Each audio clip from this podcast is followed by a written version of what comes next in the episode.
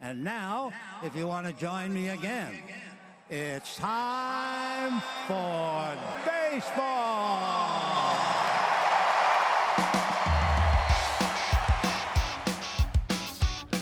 Driven deep to right field. There it goes. See ya. Top on down. Here comes the one-two pitch. Red Sox win the World Series.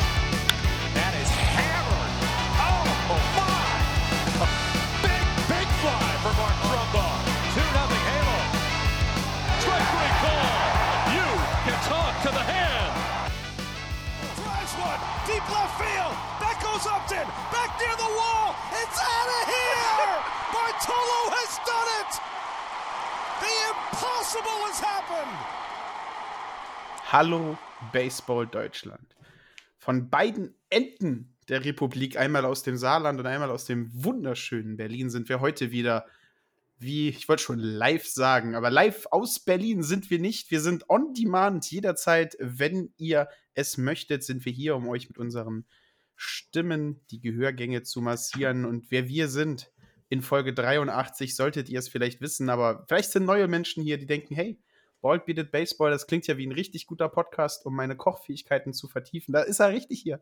Äh, wer ist Bald Beated Baseball? Bald Beated Baseball zum, zum einen meine bescheidenen selbst, Martin De Beard Selzer, und zum anderen unser Hauptstadtkorrespondent, der Mann, ohne den das hier nicht existieren würde, der Mann, der tatsächlich noch glatzköpfiger ist als ich, weil ich zu faul zu rasieren bin in der letzten Zeit, der einzigartige, der einmalige erste Bundesliga-Nordkommentator David Decay, The Double, The Voice, Kania. Hallo David, Grüße nach Berlin. Wie ist das Wetter in der Hauptstadt? Das Wetter in der Hauptstadt ist tatsächlich äh, sehr drückend. Es ist sehr warm. Ähm, es liegt so ein Funke von Schauer äh, im, im, in der Luft.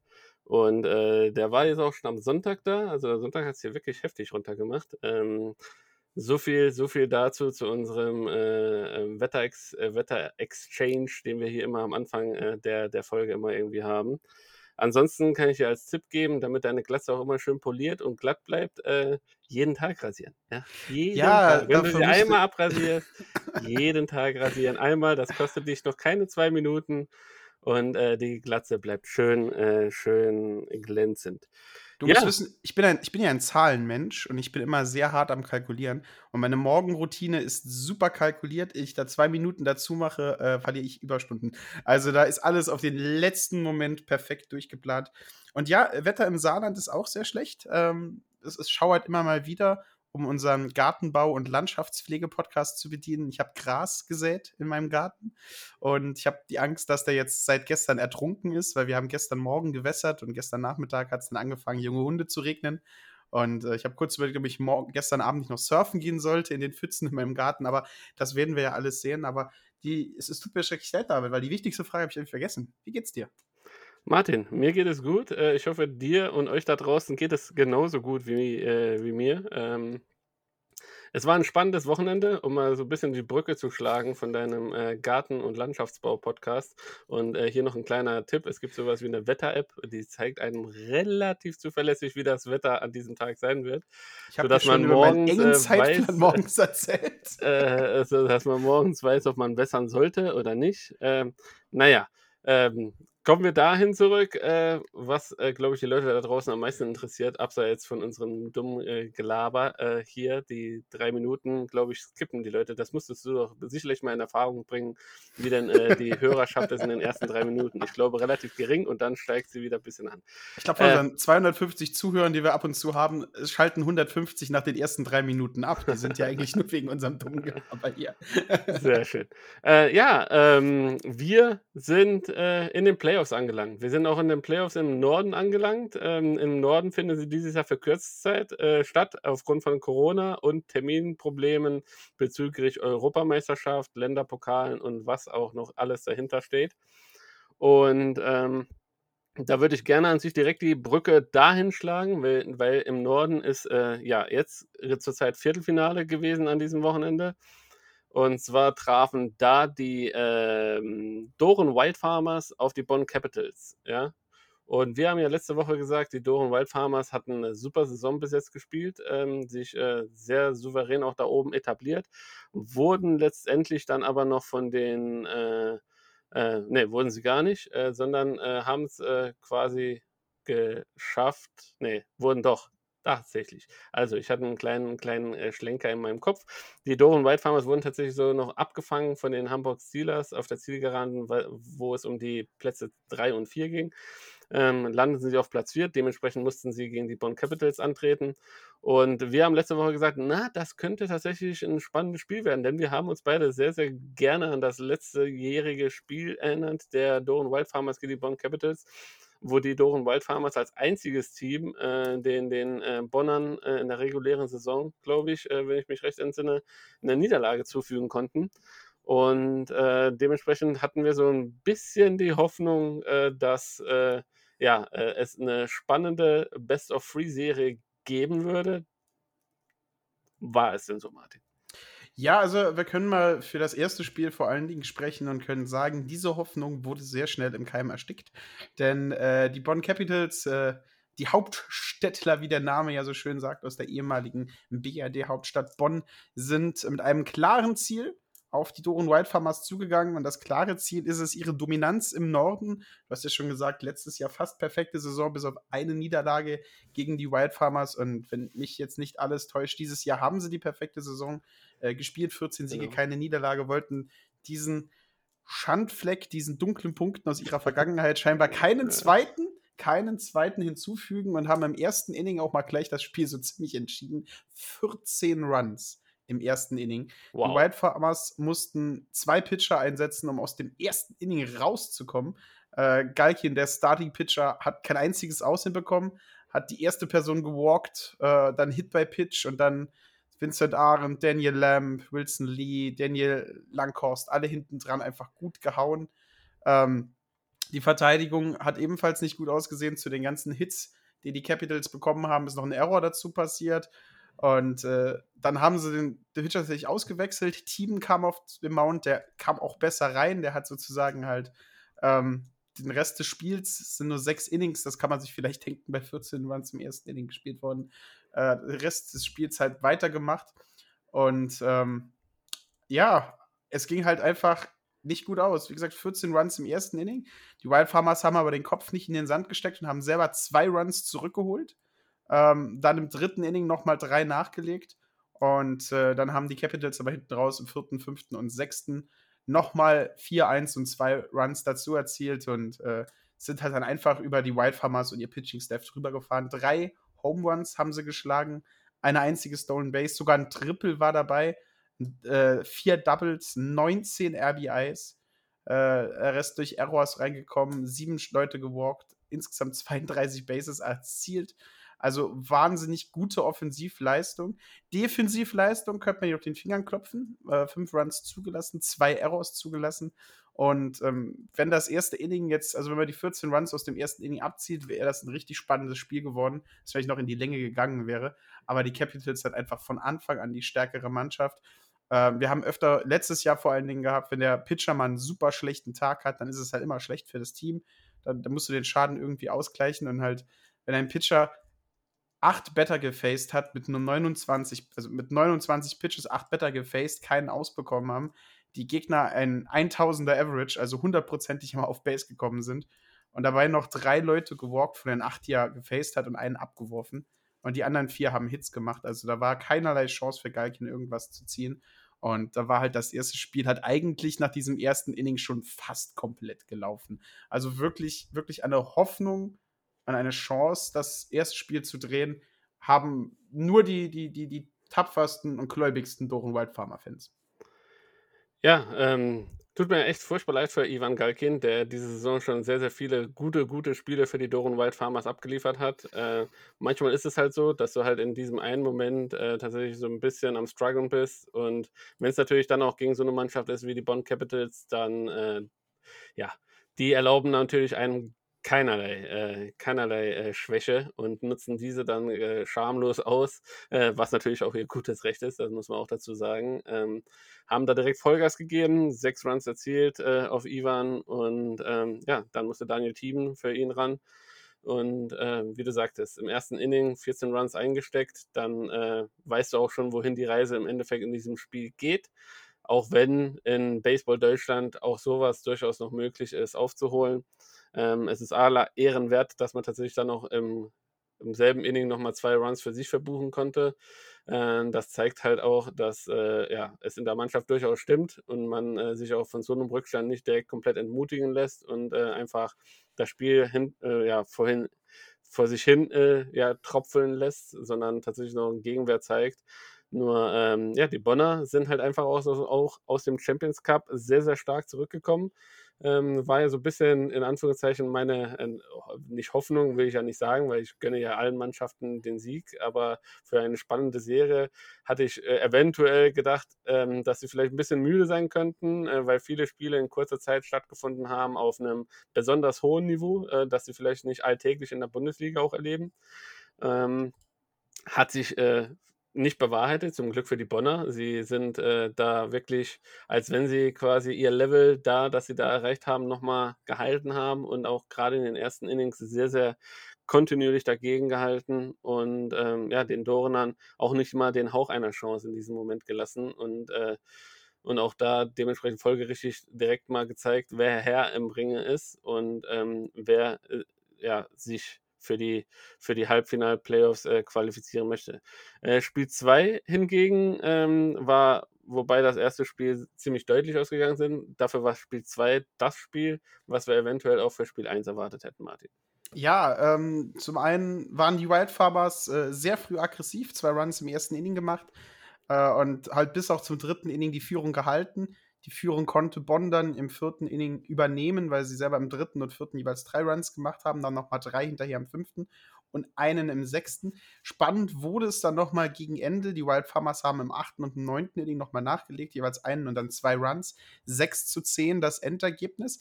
War das spannendere Spiel und hat vor allen Dingen war es ein Spiel, das ein bisschen gezeigt hat, dass Bonn vielleicht nach dieser hohen Klatsche im ersten Spiel dass ich möchte jetzt nicht sagen, das zweite Spiel nicht so ernst genommen hat oder vielleicht hat es auch ein bisschen an, an ich weiß nicht, woran es genau gelegen hat, aber sechs Errors, sechs Errors vom, vom, von der äh, äh, Bonner Verteidigung, also gegen, also in einem anderen Spiel hätte das da das Genick gebrochen, absolut. Äh, du hast äh, Lamp Hunt mit einem Error, der einen Ball misshandelt hat, du hast Brenk mit zwei Errors, äh, einmal einen Crownball, den er nicht aufnehmen konnte und dann, den er schlecht auffieldet hat und dann einen Wurferror und dann Wittig mit dreimal Wurferror.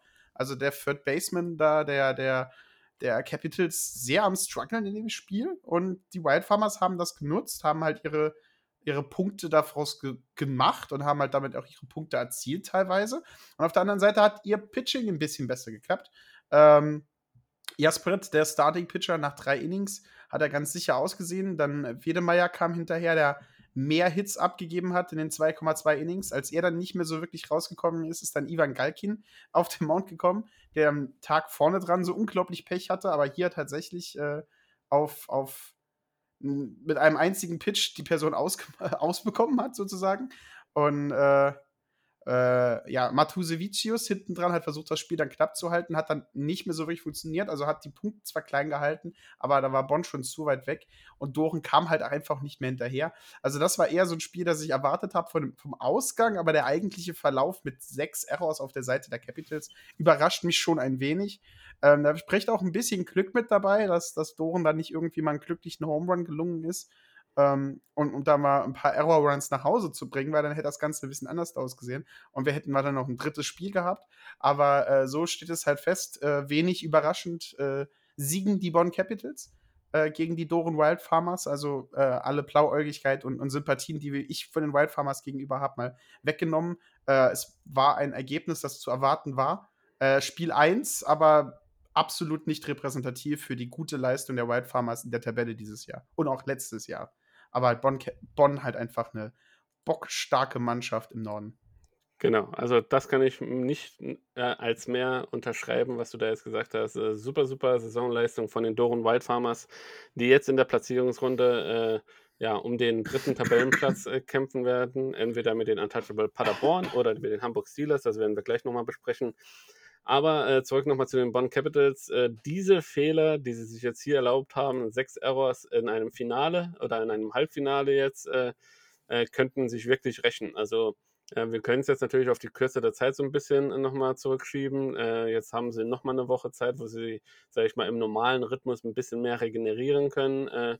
Erik Brenk, überragende Leistung am Schlag mal gezeigt etwas äh, schlechtere Leistung äh, auf, dem, auf dem Feld gezeigt mit diesem Error, was auch unerwartet äh, für ihn ist oder untypisch für ihn ist.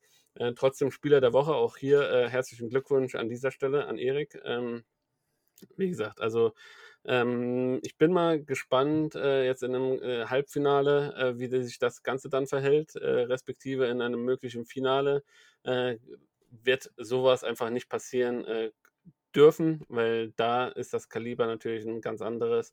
Aber ähm, es ist halt, wir können das quasi jetzt in dem Moment äh, halt auch nur so ein bisschen aus den Highlight Reels beziehungsweise aus den, äh, aus den Statistiken ein bisschen rauslesen.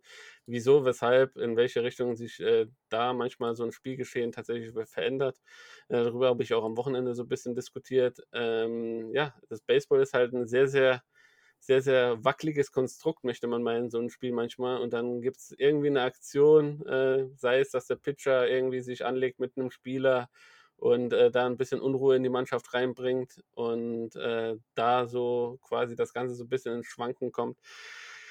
Ähm, das können wir natürlich hier nicht immer alles sehen. Also sind wir auch ein bisschen auf Field Reporter vor Ort äh, angewiesen. Also wenn ihr da irgendwelche Infos habt äh, zu euren Teams aus der Bundesliga, ihr seid vor Ort und ähm, habt vielleicht Sachen äh, bemerkt, äh, erlebt, die, die wir äh, natürlich nicht äh, sehen können, schreibt uns gerne über Instagram, über Facebook oder boldbeardedbaseball at gmail.com dann äh, werden wir euch natürlich äh, als Field Reporter hier kenntlich machen und ein bisschen äh, ja, aus dem Nähkästchen plaudern.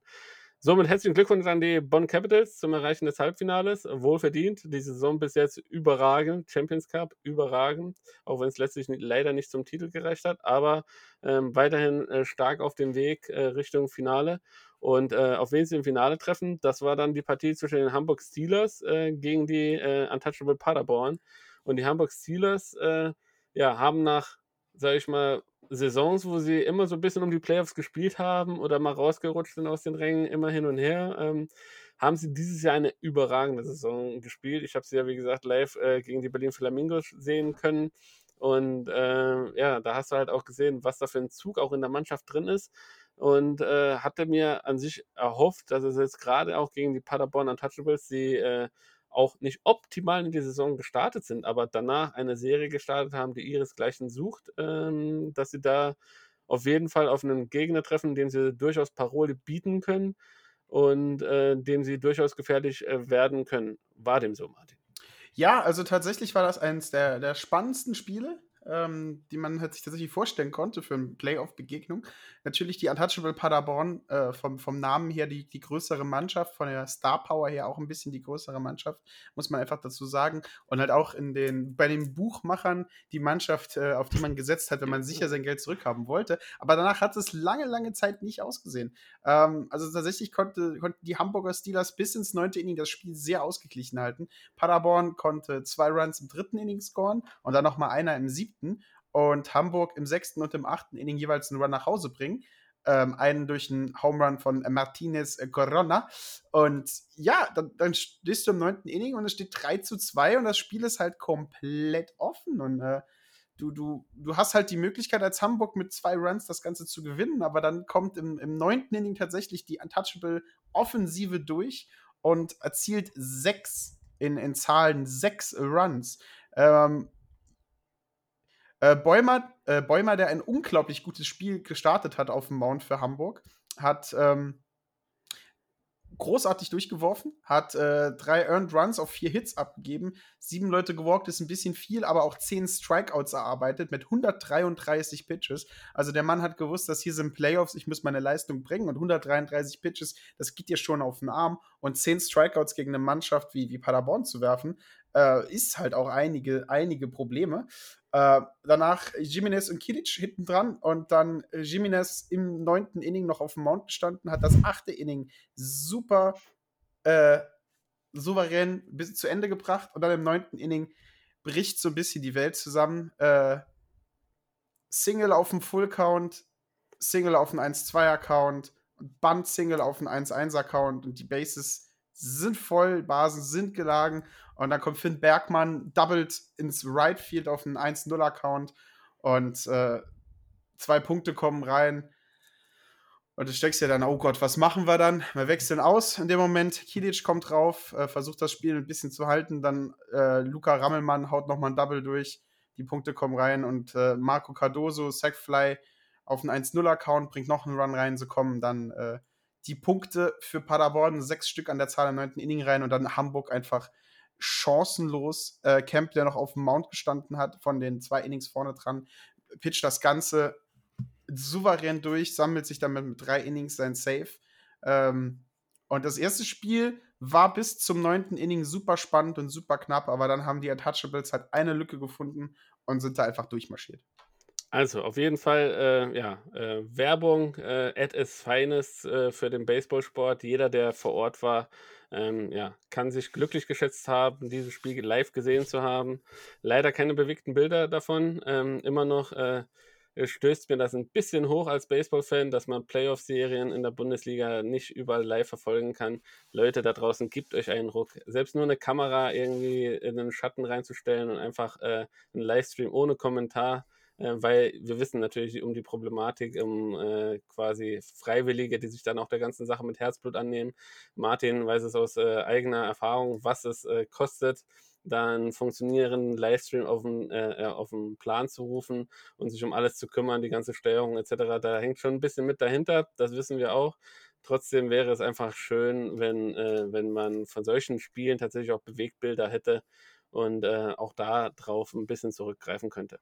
Du hast es erwähnt, Finn Bergmann, ähm, ja, äh, schon dieses Jahr einmal Spieler der Woche gewesen, äh, mit äh, Luca Rammelmann, äh, jeweils äh, mit Two-Run-RBI-Doubles mit grundlegend dafür verantwortlich, dass das Spiel in eine andere Richtung gegangen ist. Bis dato dann ein super, super starkes Spiel auch für den Hamburg Steelers. Ähm, ein gewisser, man möchte fast sagen, Neckbreaker. Ähm, da auch äh, vielleicht das Glück dass man ne, nicht einen Doubleheader an einem Tag hätte spielen müssen, sondern dass man sich das hat aufteilen können. Und zwar auf ein Spiel am Samstag und auf ein Spiel am Sonntag. Und äh, zu dem Spiel am Sonntag, dazu kommen wir nun. Ähm, und ja, haben es die Hamburger äh, denn geschafft? Äh, konnten sie diese späte Kl äh, Klatsche, will ich nicht sagen, aber diese späte, späte äh, ja, äh, Run-Erzielung und diese späte Niederlage äh, ähm, nochmal verdauen? Oder äh, war es ein ähnliches Spiel wie in Spiel 1, Martin. Ja, ähm, ob sie den Untergang ihrer, ihrer Schiffchen im Spiel 1 äh, verdauen konnten, das äh, sage ich euch gleich. Die Hamburger Jungs äh, haben gut gestartet, im zweiten Inning einen Run erzielt und damit sich die Führung eigentlich kurz gesichert, aber dann war es das verflixte zweite Inning, diesmal nicht das verflixte neunte, sondern das zweite Inning und Paderborn ging straight durch, sofort Gas gegeben. Äh, Walk dann wieder Band-Single, also so oft wie Finn Bergmann mit einem Band auf die Base kommt, der braucht gar nicht mehr zu schwingen, der sollte das Ding einfach immer nur äh, auf den Boden legen. Scheint ähm, ein schneller Charakter zu sein, würde ich sagen. Ja, scheint ein sehr schneller Charakter zu sein oder die Third Base bei, bei Hamburg schläft ein bisschen. Nein, ähm, dann, das ist ein guter Spieler, den habe ich, hab ich, gesehen. Der, äh, dann wieder ein Walk hinten dran und dann hast du das Problem, dass du im zweiten Inning da stehst äh, mit einem einzigen Aus und äh, Bases loaded äh, Bjarne Reinhardt haut äh, Walk dann wieder, damit kommt der erste Punkt rein. Äh, Martinez Corona äh, haut äh, Sacrifice Fly, der nächste kommt rein und dann ein Single den Red äh, Field herunter sorgt dafür, dass drei Leute nach Hause kommen. Also fünf Runs in diesem zweiten Inning für die Paderborner. Äh, dann war lange Zeit nichts. Beiden Mannschaften haben sich halt bekriegt. Äh, Im fünften Inning erhöht dann Paderborn nochmal um einen. Hamburg schafft es im siebten Inning dann nochmal zwei Runs reinzuholen, um den Abstand ein wenig zu verkürzen. Aber das äh, kontert Paderborn im achten Inning nochmal mit drei Runs. Endstand von 3 zu 9. Paderborn, der klare Favorit in diese Series reingegangen. In Spiel 2 halt auch souverän seine Favoritenrolle gehalten. Ähm, starkes zweites Inning bringt ihn hier ähm, die, die Führung an. Aber äh, die Hamburger eine gute Leistung auch gezeigt, vor allen Dingen im Spiel 1 und Spiel 2 immer wieder dran geblieben, immer wieder Punkte erzielt. Und äh, aber Paderborn halt einfach durch das, durch die Bank hindurch, möchte man sagen, eine stärkere Mannschaft, an, an Keypunkten die stärkere Mannschaft, hat sich äh, zwar auch zwei Errors ähm, sind passiert an dieser Stelle, aber die haben ihnen das Spiel nicht gekostet. Da muss man sagen, Paderborn schlägt Hamburg war ein bisschen zu erwarten. Ähm, und so wissen wir jetzt halt auch, wie es im Norden im Finale, also im Halbfinale, äh, Halbfinale sozusagen aussieht. Ich nenne das immer Finale, weil es für mich das Finale im Norden ist, aber es ist ja eigentlich das Halbfinale der Baseball-Bundesliga. Denn äh, da treffen zwei alte Bekannte aufeinander, äh, Bonn gegen Paderborn. Äh, wie soll es denn auch anders sein, nicht? Ja, ähnlich wie im Süden, äh, du täglich grüßt das Murmeltier, auch wenn es dieses Jahr, da bin ich äh, nicht komplett bei dir. Also so einen deutlichen Favoritenbonus äh, hätte ich jetzt den Untouchables dieses Jahr nicht gegeben. Dadurch, dass ich tatsächlich auch die Hamburger äh, live gesehen habe und äh, gewusst habe, wie stark sie sind. Ähm, man muss auf jeden Fall zu dieser Story natürlich auch äh, den Pitcher im zweiten Spiel, Scott Parker, der Hamburg Steelers, ein bisschen mit ins Boot nehmen vier zwei Drittel Innings gepitcht und zehn Walks zugelassen. Das ist natürlich äh, quasi in so einem wichtigen Spiel eindeutig zu viel, weil dann gibst du natürlich dieser starken Offensive die nötigen Base Runner.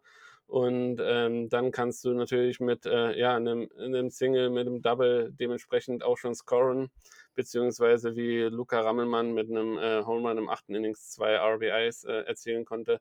Also wie gesagt, äh, ja, bitter. Äh, beide Mannschaften jetzt im Norden, die, die sage ich mal, so ein bisschen äh, ja, Favoritenschreck waren, die Hamburg Steelers und die Doren Wild Farmers, sind so ja, ein, bisschen an sich selbst auch gescheitert, muss man sagen, haben in diesen beiden Spielen oder in diesen Spielen in der, im Viertelfin in der, in der Viertelfinalserie leider nicht ähm, die äh, Form erreicht, die sie dieses Jahr schon durchaus gezeigt haben. Äh, und ja, dementsprechend herzlichen Glückwunsch an die Untouchable Paderborn. Äh, herzlichen Glückwunsch an äh, die Bonn Capitals nochmal. Äh, es wird auf jeden Fall eine super, super Finalserie, äh, Halbfinalserie ähm, im, im Norden um den Einzug ins Finale der deutschen Meisterschaft. Also da könnt ihr euch nächste Woche auf jeden Fall auf einiges gefasst machen. Und äh, zwischen den äh, Doren Wild Farmers und den Hamburg äh, Steelers äh, entbricht der Kampf um den Norden, wie man so schön sagt. Äh, denn die beiden Mannschaften treffen jetzt um Platz 3 aufeinander. In einer Best of Five-Serie, glaube ich, wird das gespielt.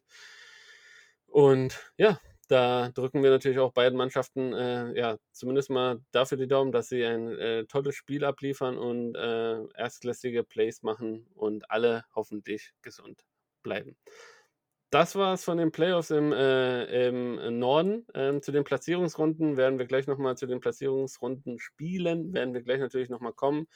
Ähm, trotzdem äh, gilt unser Augenmerk natürlich äh, ja, viel, viel mehr auf den Playoffs, denn auch im Süden, äh, die sind noch ein Stücken weiter, die sind quasi so eine Woche äh, im Front, möchte man sagen. Ähm, da spielen nämlich bereits die äh, Heidenheim Heideköpfe gegen die Regensburg Legionäre in der, in der Serie. Und äh, ja, die beiden Mannschaften kennen sich natürlich auch aus dem FF, äh, etliche Male schon aufeinander getroffen, in sämtlichen Situationen schon aufeinander getroffen, äh, weit im Finale, im Finale, im Viertelfinale oder wann auch immer.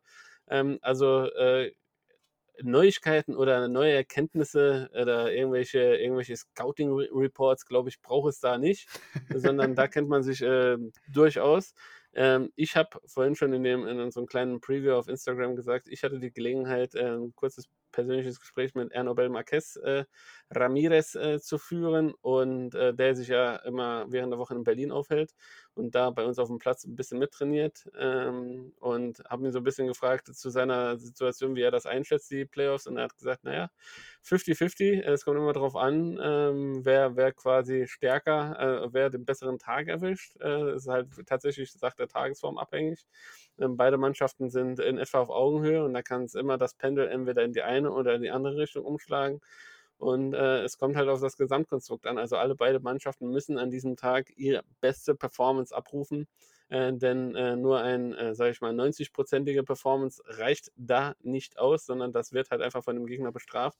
Und äh, Martin, äh, Spiel 1 hat uns einfach mal direkt wieder gezeigt, ja, äh, es macht einfach verdammt viel Spaß, diesen Mannschaften beim Baseball zuzugucken. Und verdammt nochmal, es macht verdammt viel Spaß, äh, äh, quasi, wenn man im Stadion ist, sich das Ganze anzugucken, denn es war ein wirklicher Nailbiter, Martin. Ja, ein absoluter Nailbiter, der äh, eigentlich so angefangen hat, dass man gedacht hat, oha, die Dominanz der Heideköpfe, die, die wird auch in diesem, äh, dieser Series sein. Denn in den ersten zwei Innings schaffen es tatsächlich äh, die Heideköpfe fünf äh, in sage und schreibe fünf Runs vom Starting Pitcher Pedrol äh, abzuluxen, muss man eigentlich sagen. Drei im ersten, zwei im zweiten und dann denkt man, oha, also äh, die Legionäre natürlich eine offensiv starke Mannschaft, aber Heidenheim vom Pitching und von der Defensive ebenbürtig, wenn nicht sogar besser, muss man fast immer gestehen. Aber im vierten Inning dreht sich das komplette Blatt, denn die Legionäre erzielen sechs Runs. Und das stellt das komplette Spiel äh, auf den Kopf. Äh, Jonathan, ähm, Jonathan Heiler äh, Sacrifice Fly bringt Punkte nach Hause. Pascal Amon mit einem Single auf dem First Pitch bringt Punkte nach Hause. Und natürlich dann kommt äh, Matt Vance mit einem Homer auf dem 01-Account und bringt äh, Pascal Amon, Alexander Schmidt, äh, Sa äh, Sakasa Patch, äh, Sakasa Patch Nino und sich selber halt nach Hause. Und äh, da macht man halt die Puck, der ein Grand Slam. Das ist ja, was ich, das ist mein alter Spruch. Einmal Basen voll, einmal Basen leer, hast du vier Runs und das Spiel sieht anders aus. Sechs Runs nach Hause gebracht, aber die Heideköpfe sind davon nicht in eine Schockstarre versunken, sondern haben selber nochmal drei nachgelegt und haben das Ganze dann erhöht. Und dem Moment, nach diesem vierten Inning, wusste man einfach, okay, das wird hier nochmal richtig bockenschwer. Das wird richtig, richtig spannend. Und ich musste auch ein riesen, riesen Lob also Respekt, Lob an den äh, Coach der Legionäre, an den Manager der Legionäre, denn Pedrol hatte mit äh, sieben Walks, neun Strikeouts, acht Earned Runs, neun äh, Runs sind so reingekommen und 17 Hits auf sich mit 193 Pitches. Echt einen super schweren Tag, ihn aber auch draufzulassen und dem Spieler so zu vertrauen, alles. Äh, wahnsinnige Leistung von dem Mann. 50 Better hat der Mann gefaced. Äh, 193 Pitches geworfen und das Spiel halt beendet komplett. Also so ein Vertrauen im Pitcher muss ich erstmal haben. Ich habe so viel Vertrauen nicht mehr in mich selber.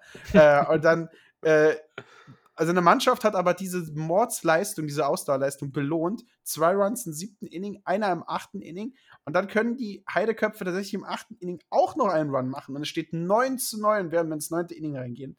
Und im neunten Inning schaffen es die Legionäre tatsächlich äh, auf dem Fielder's Choice kommt dann äh, der Punkt rein. Sie erhöhen auf 10 zu 9. Und wenn man schon mal bis dahin acht Innings durchgepitcht hat, dann macht man das letzte auch noch mal fertig. Und Petrol finisht das ganze Game. Eine Mordsleistung von dem Mann, allein schon was die Ausdauer angeht. Also, den Win äh, steht hier, äh, sicherte sich Reliever Mitchell Hillard. Also, ich weiß nicht, wie seine Statistiken da sind, aber Petrol. Ich, ich könnte ja mein Bild freigeben, aber hier in der Boxscore steht es tatsächlich genau so. Petrol, neun Innings durchgepitcht, 193 Pitches. Ja, kann tatsächlich sein, aber warte mal, äh, ich weiß nicht, ging das Spiel nicht etwa in die Extra-Innings, Martin? Das wäre ja noch schöner. Also ich habe. Ich glaube äh, nämlich schon. Nee, ich habe ja nur neun Innings. Bist du beim ersten? 9 zu 10 Sieg für Regensburg. Natürlich. Hat jetzt, ist jetzt hier alles komplett durcheinander. Ja. Ich kann mich auf nichts vertrauen. Wo ist denn, die, wo ist denn der Spielbericht? 1910, ja. Also, wie gesagt, ja, da haben wir es ja schon wieder. Ähm, Martin, weißt du, was wir, was wir jetzt tatsächlich machen müssen? Wir müssen nachholen, nacharbeiten und äh, uns dieses Spiel auf jeden Fall äh, in der ruhigen Minute nochmal äh, selber live angucken, äh, im Real Life, auf Heideheim äh, bei den Heideköpfe TV. Ähm, denn äh, tatsächlich die Baseball-Bundesliga.de Seite äh, sagt, dass äh, Reliever Mitchell Hillard äh, mit 1, äh, zwei Drittel Innings pitcht und drei äh, Better gewalkt und zwei Ks sich den Sieg sichern konnte. Also Petrol nicht bis zum Schluss gepitcht hat. Kann natürlich auch sein, dass das im, im Zuge dieser ganzen Emotionen dem, dem Scorer und Easy Score etwas untergegangen ist. ähm, wie gesagt, da, also, da, möchten dann, wir natürlich, da möchten wir natürlich keinen, keinen, äh, keinen, äh, ja, irgendwie, irgendwie zurechtweisen. Ja, Thomas Bison äh, von den, der, der Coach äh, der Legionäre aus Regensburg, da hast du vollkommen recht. Äh, in diesem Moment noch dieses Vertrauen in seinen Pitcher zu haben, dass es kann gut gehen, kann natürlich auch komplett in die andere Richtung umschlagen, aber in diesem Fall ist es tatsächlich gut gegangen und äh, ja, er hat es durchgebracht. Äh, ja, ein Wahnsinnsspiel. Also ich werde mir das auf jeden Fall nochmal in Real Life angucken. Ähm, glaube, das könnte auf jeden Fall eine spannende Geschichte äh, sein, die man sich auch äh, nochmal so ganz gemütlich, äh, ohne, ohne Bluthochdruck, äh, nochmal reinziehen kann. Ähm, wieder mal das gezeigt, quasi, was wir an sich von diesen beiden Mannschaften kennen, was wir von diesen beiden Mannschaften auch lieben.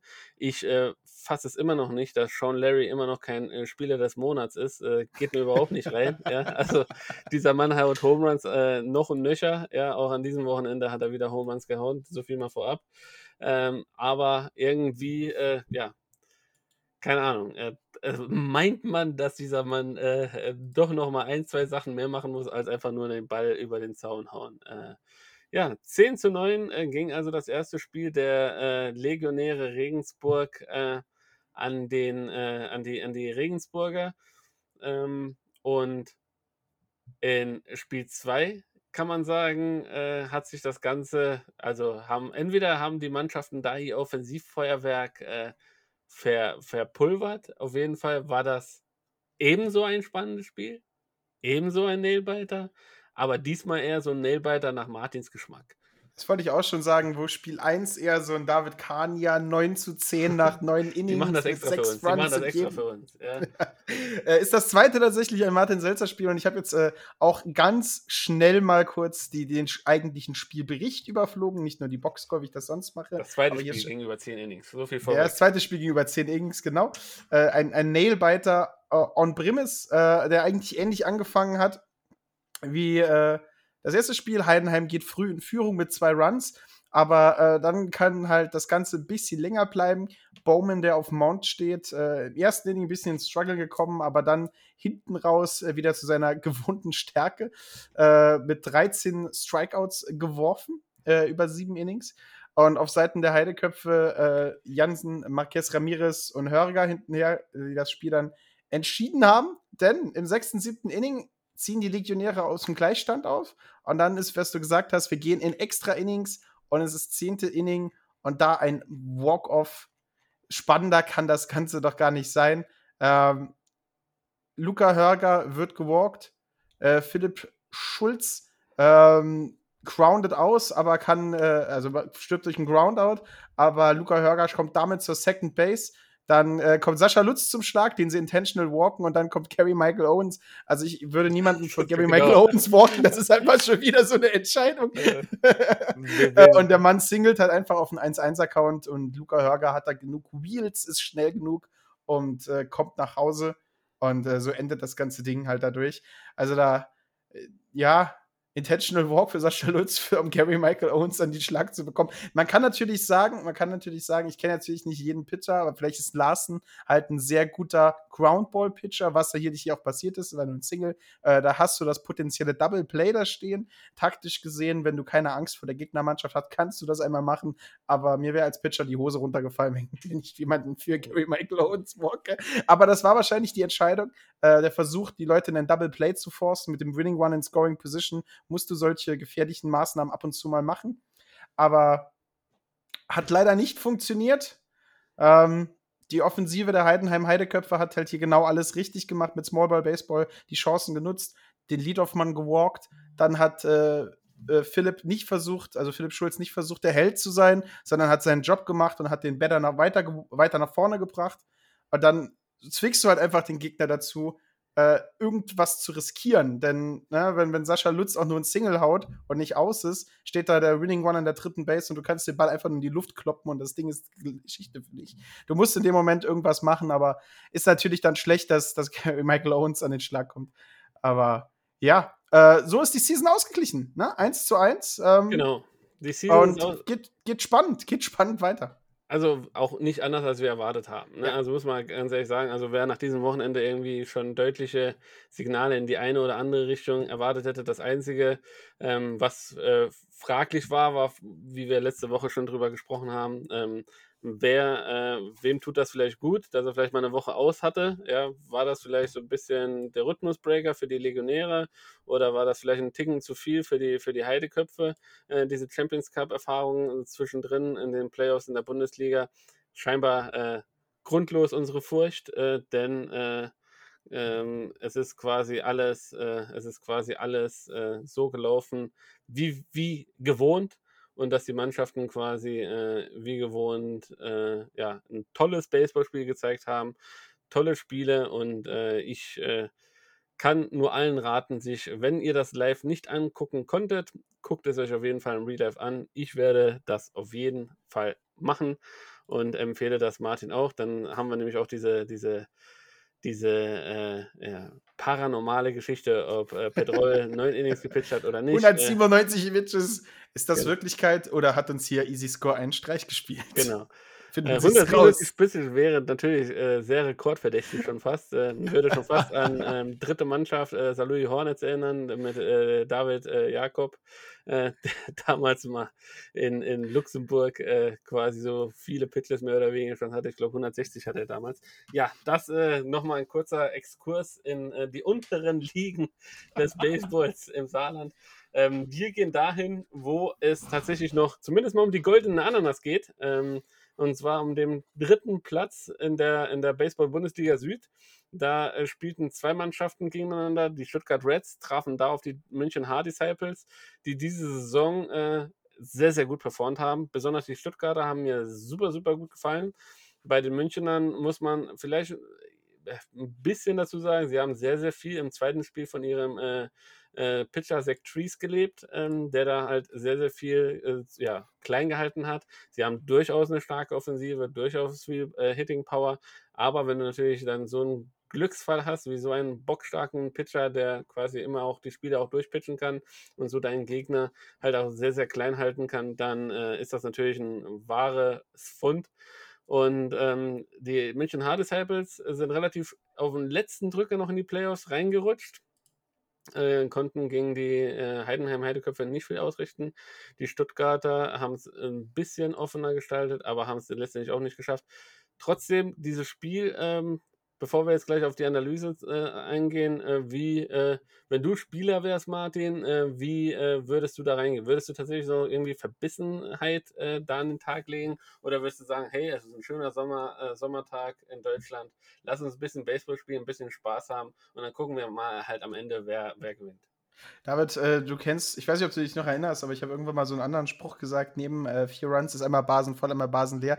Ich hasse es zu verlieren. Ich hasse verlieren sogar mehr, als ich, als ich liebe es zu gewinnen. Also, mein, ich, ich hasse es wirklich so sehr zu verlieren, dass ich, glaube ich, äh, jetzt bis auf irgendwelche Freundschaftsspiele gegen irgendwelche Softball-Teams und so, da, sogar da habe ich home gestealt auf dem Passball und äh, leider, leider, leider den Catcher fast äh, in die, um, umgerannt bei dem Versuch. Also ich, ich bin, wenn ich Baseball spiele, dann spiele ich, um zu gewinnen. Und halt, wenn ich vor allen Dingen um Platz 3 der, der, der Südbrigade spiele, dann will ich natürlich erst recht gewinnen. Vor allen Dingen, wenn ich so eine gute äh, Saison hinter mir hatte wie Stuttgart und auf der anderen Seite die München Hard Disciples. Also allein schon um meinen Fans und mir als Mannschaft eine Wertschätzung zu geben, würde ich da 110% geben bei jedem Spiel. Aber ich, ich schätze dich da, glaube ich, mal so ein, dass du da auch nicht sagen würdest, oh, heute ist ein schöner Sommertag, äh, spielen wir mal mit 70%. Nee, das hat mir auch nicht immer nur Freunde eingebracht, wenn ich da mit dem Finger in die offene Wunde reingedrückt habe, äh, an, an einem Wochenende, das ich dann geopfert habe und 250 Kilometer in die Walachei gefahren bin, um dann äh, ein bisschen Spaß Baseball zu spielen. Das war nicht immer das, was ich äh, machen wollte. Ähm, naja, aber äh, sei es drum. Und die Stuttgarter, die haben ja zwar quasi, stehen ja quasi von der Reumstrukturierung, aber nicht mannschaftsintern, sondern die kriegen ja ein neues Baseballstadion. Dementsprechend auch da rücken die Bagger immer näher. Ähm, dementsprechend können die Fans sich auch demnächst auf ein äh, tolles Baseballstadion da in Stuttgart freuen. Ähm, und in Spiel 1, ähm, muss man sagen, haben die Stuttgarter das gezeigt, äh, was sie über die ganze Saison gezeigt haben. Eine sehr starke Offensive und äh, haben dem Gegner so auch relativ wenig äh, Platz äh, zum Atmen gelassen, Martin.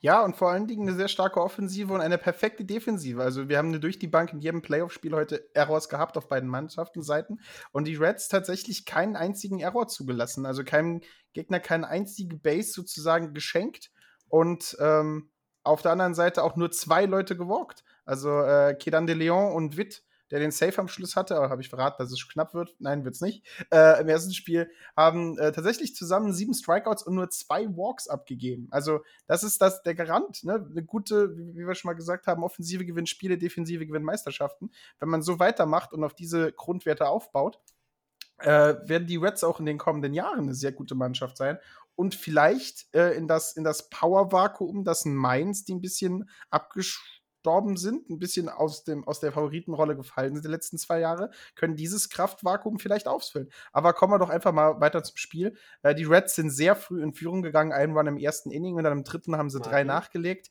Im vierten Inning dann nochmal einen, um es 5 zu 0 zu machen. Jetzt Dazu kommen nochmal äh, drei Runs im sechsten Inning und einer im achten. Und David ist raus. David ist wieder da, genau. Äh, ein Run im achten Inning und dann steht es tatsächlich 9 zu 0 in dem Moment, wo sie ins neunte Inning gehen. Und dann äh, schaffen es die Münchner Disciples nochmal drei Runs im neunten Inning reinzubringen. Aber es hat halt einfach nicht mehr reicht. 9 zu 3, ganz klarer Sieg für die Stuttgart Reds. Äh, vom soliden Pitching aus angefangen, von einer guten Chancenverwertung, von einer Defensive, die gestanden hat wie eine Mauer. Einfach nur ein sehr schönes, perfektes Baseballspiel von Stuttgart von vorne bis hinten. Ja, Will Jermaine auch wieder einer der Garanten in der Offensive für die Stuttgart Reds. Also wäre schön, wenn er bleiben würde, wenn man ihn tatsächlich äh, längerfristig hier in Stuttgart binden könnte.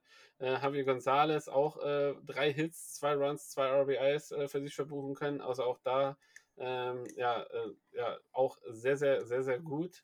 Ähm, ja, und äh, bei den Disciples, ja, war in Spiel 1 so ein bisschen, ja, ja, so ein bisschen Durchhänger, war so ein bisschen, ja, man will ja nicht sagen Sommerbaseball, aber so, so richtig nach vorne, die, die, diese Power, die war irgendwie nicht da. Lediglich Nils Schmidt mit einem Home Run ähm, äh, erfolgreich gewesen.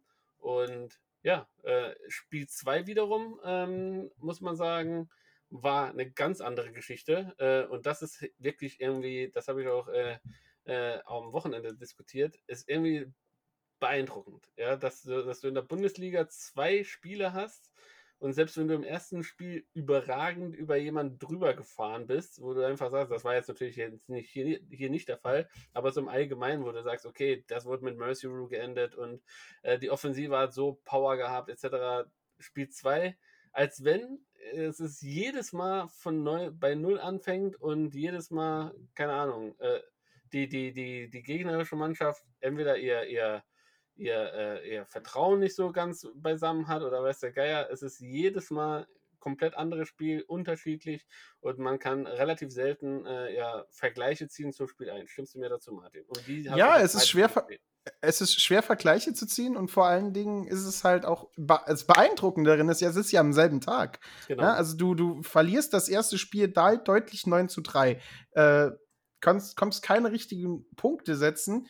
Und äh, auf der anderen Seite hast du Stuttgart, die ich so in den Himmel gelobt habe, was für ein gutes defensives Brett die sind, ohne einen einzigen Error. Und Spiel 2 sieht komplett anders aus. Spiel 2 ging 11 zu 9 für die Münchner Disciples aus und vier Errors für Stuttgart. Die zweithöchste Anzahl an Errors, äh, die wir bis jetzt hatten.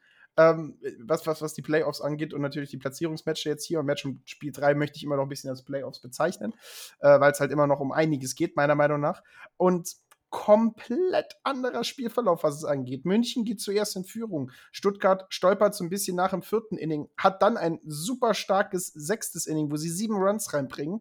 Und dann antwortet München, und das muss man sich vorstellen, du verlierst das erste Spiel 9 zu 3, stehst jetzt 8 zu 2 im siebten Inning da und hast die mentale Stärke, die mentale Festigkeit, um sechs Runs im siebten Inning reinzubringen. Also sofort auf Counterpunch, sofort als auf Gegenangriff geschaltet und eiskalt das Spiel dann ausgeglichen im siebten Inning. Die Reds konnten dann noch mal erhöhen, dann äh, steht es halt 9 zu 8 und äh, geht dann weiter in neunte Inning. Du liegst 9 zu 8 hinten, hast das erste Spiel 9 zu 3 verloren und die München Hard Disciples schaffen es, drehen im neunten Inning den Spieß nochmal komplett um, bringen drei Runs nach Hause, gewinnen 11 zu 9 und gleichen damit die Series um Platz 3 aus. Ähm, ein wahnsinnig spannendes Spiel, hoch und runter, hin und her gegangen. Beide Mannschaften haben ihre Offensivstärken gezeigt. Beide Mannschaften haben das gezeigt, was sie in der, in der Liga so stark gemacht haben und ein wirklich, wirklich spannendes Spiel. Ja, auch das kann man sich tatsächlich nochmal angucken. Bei sportdeutschland.tv ähm, gibt es da sicherlich nochmal den Link von den, bei den Stuttgart Reds einfach eingeben.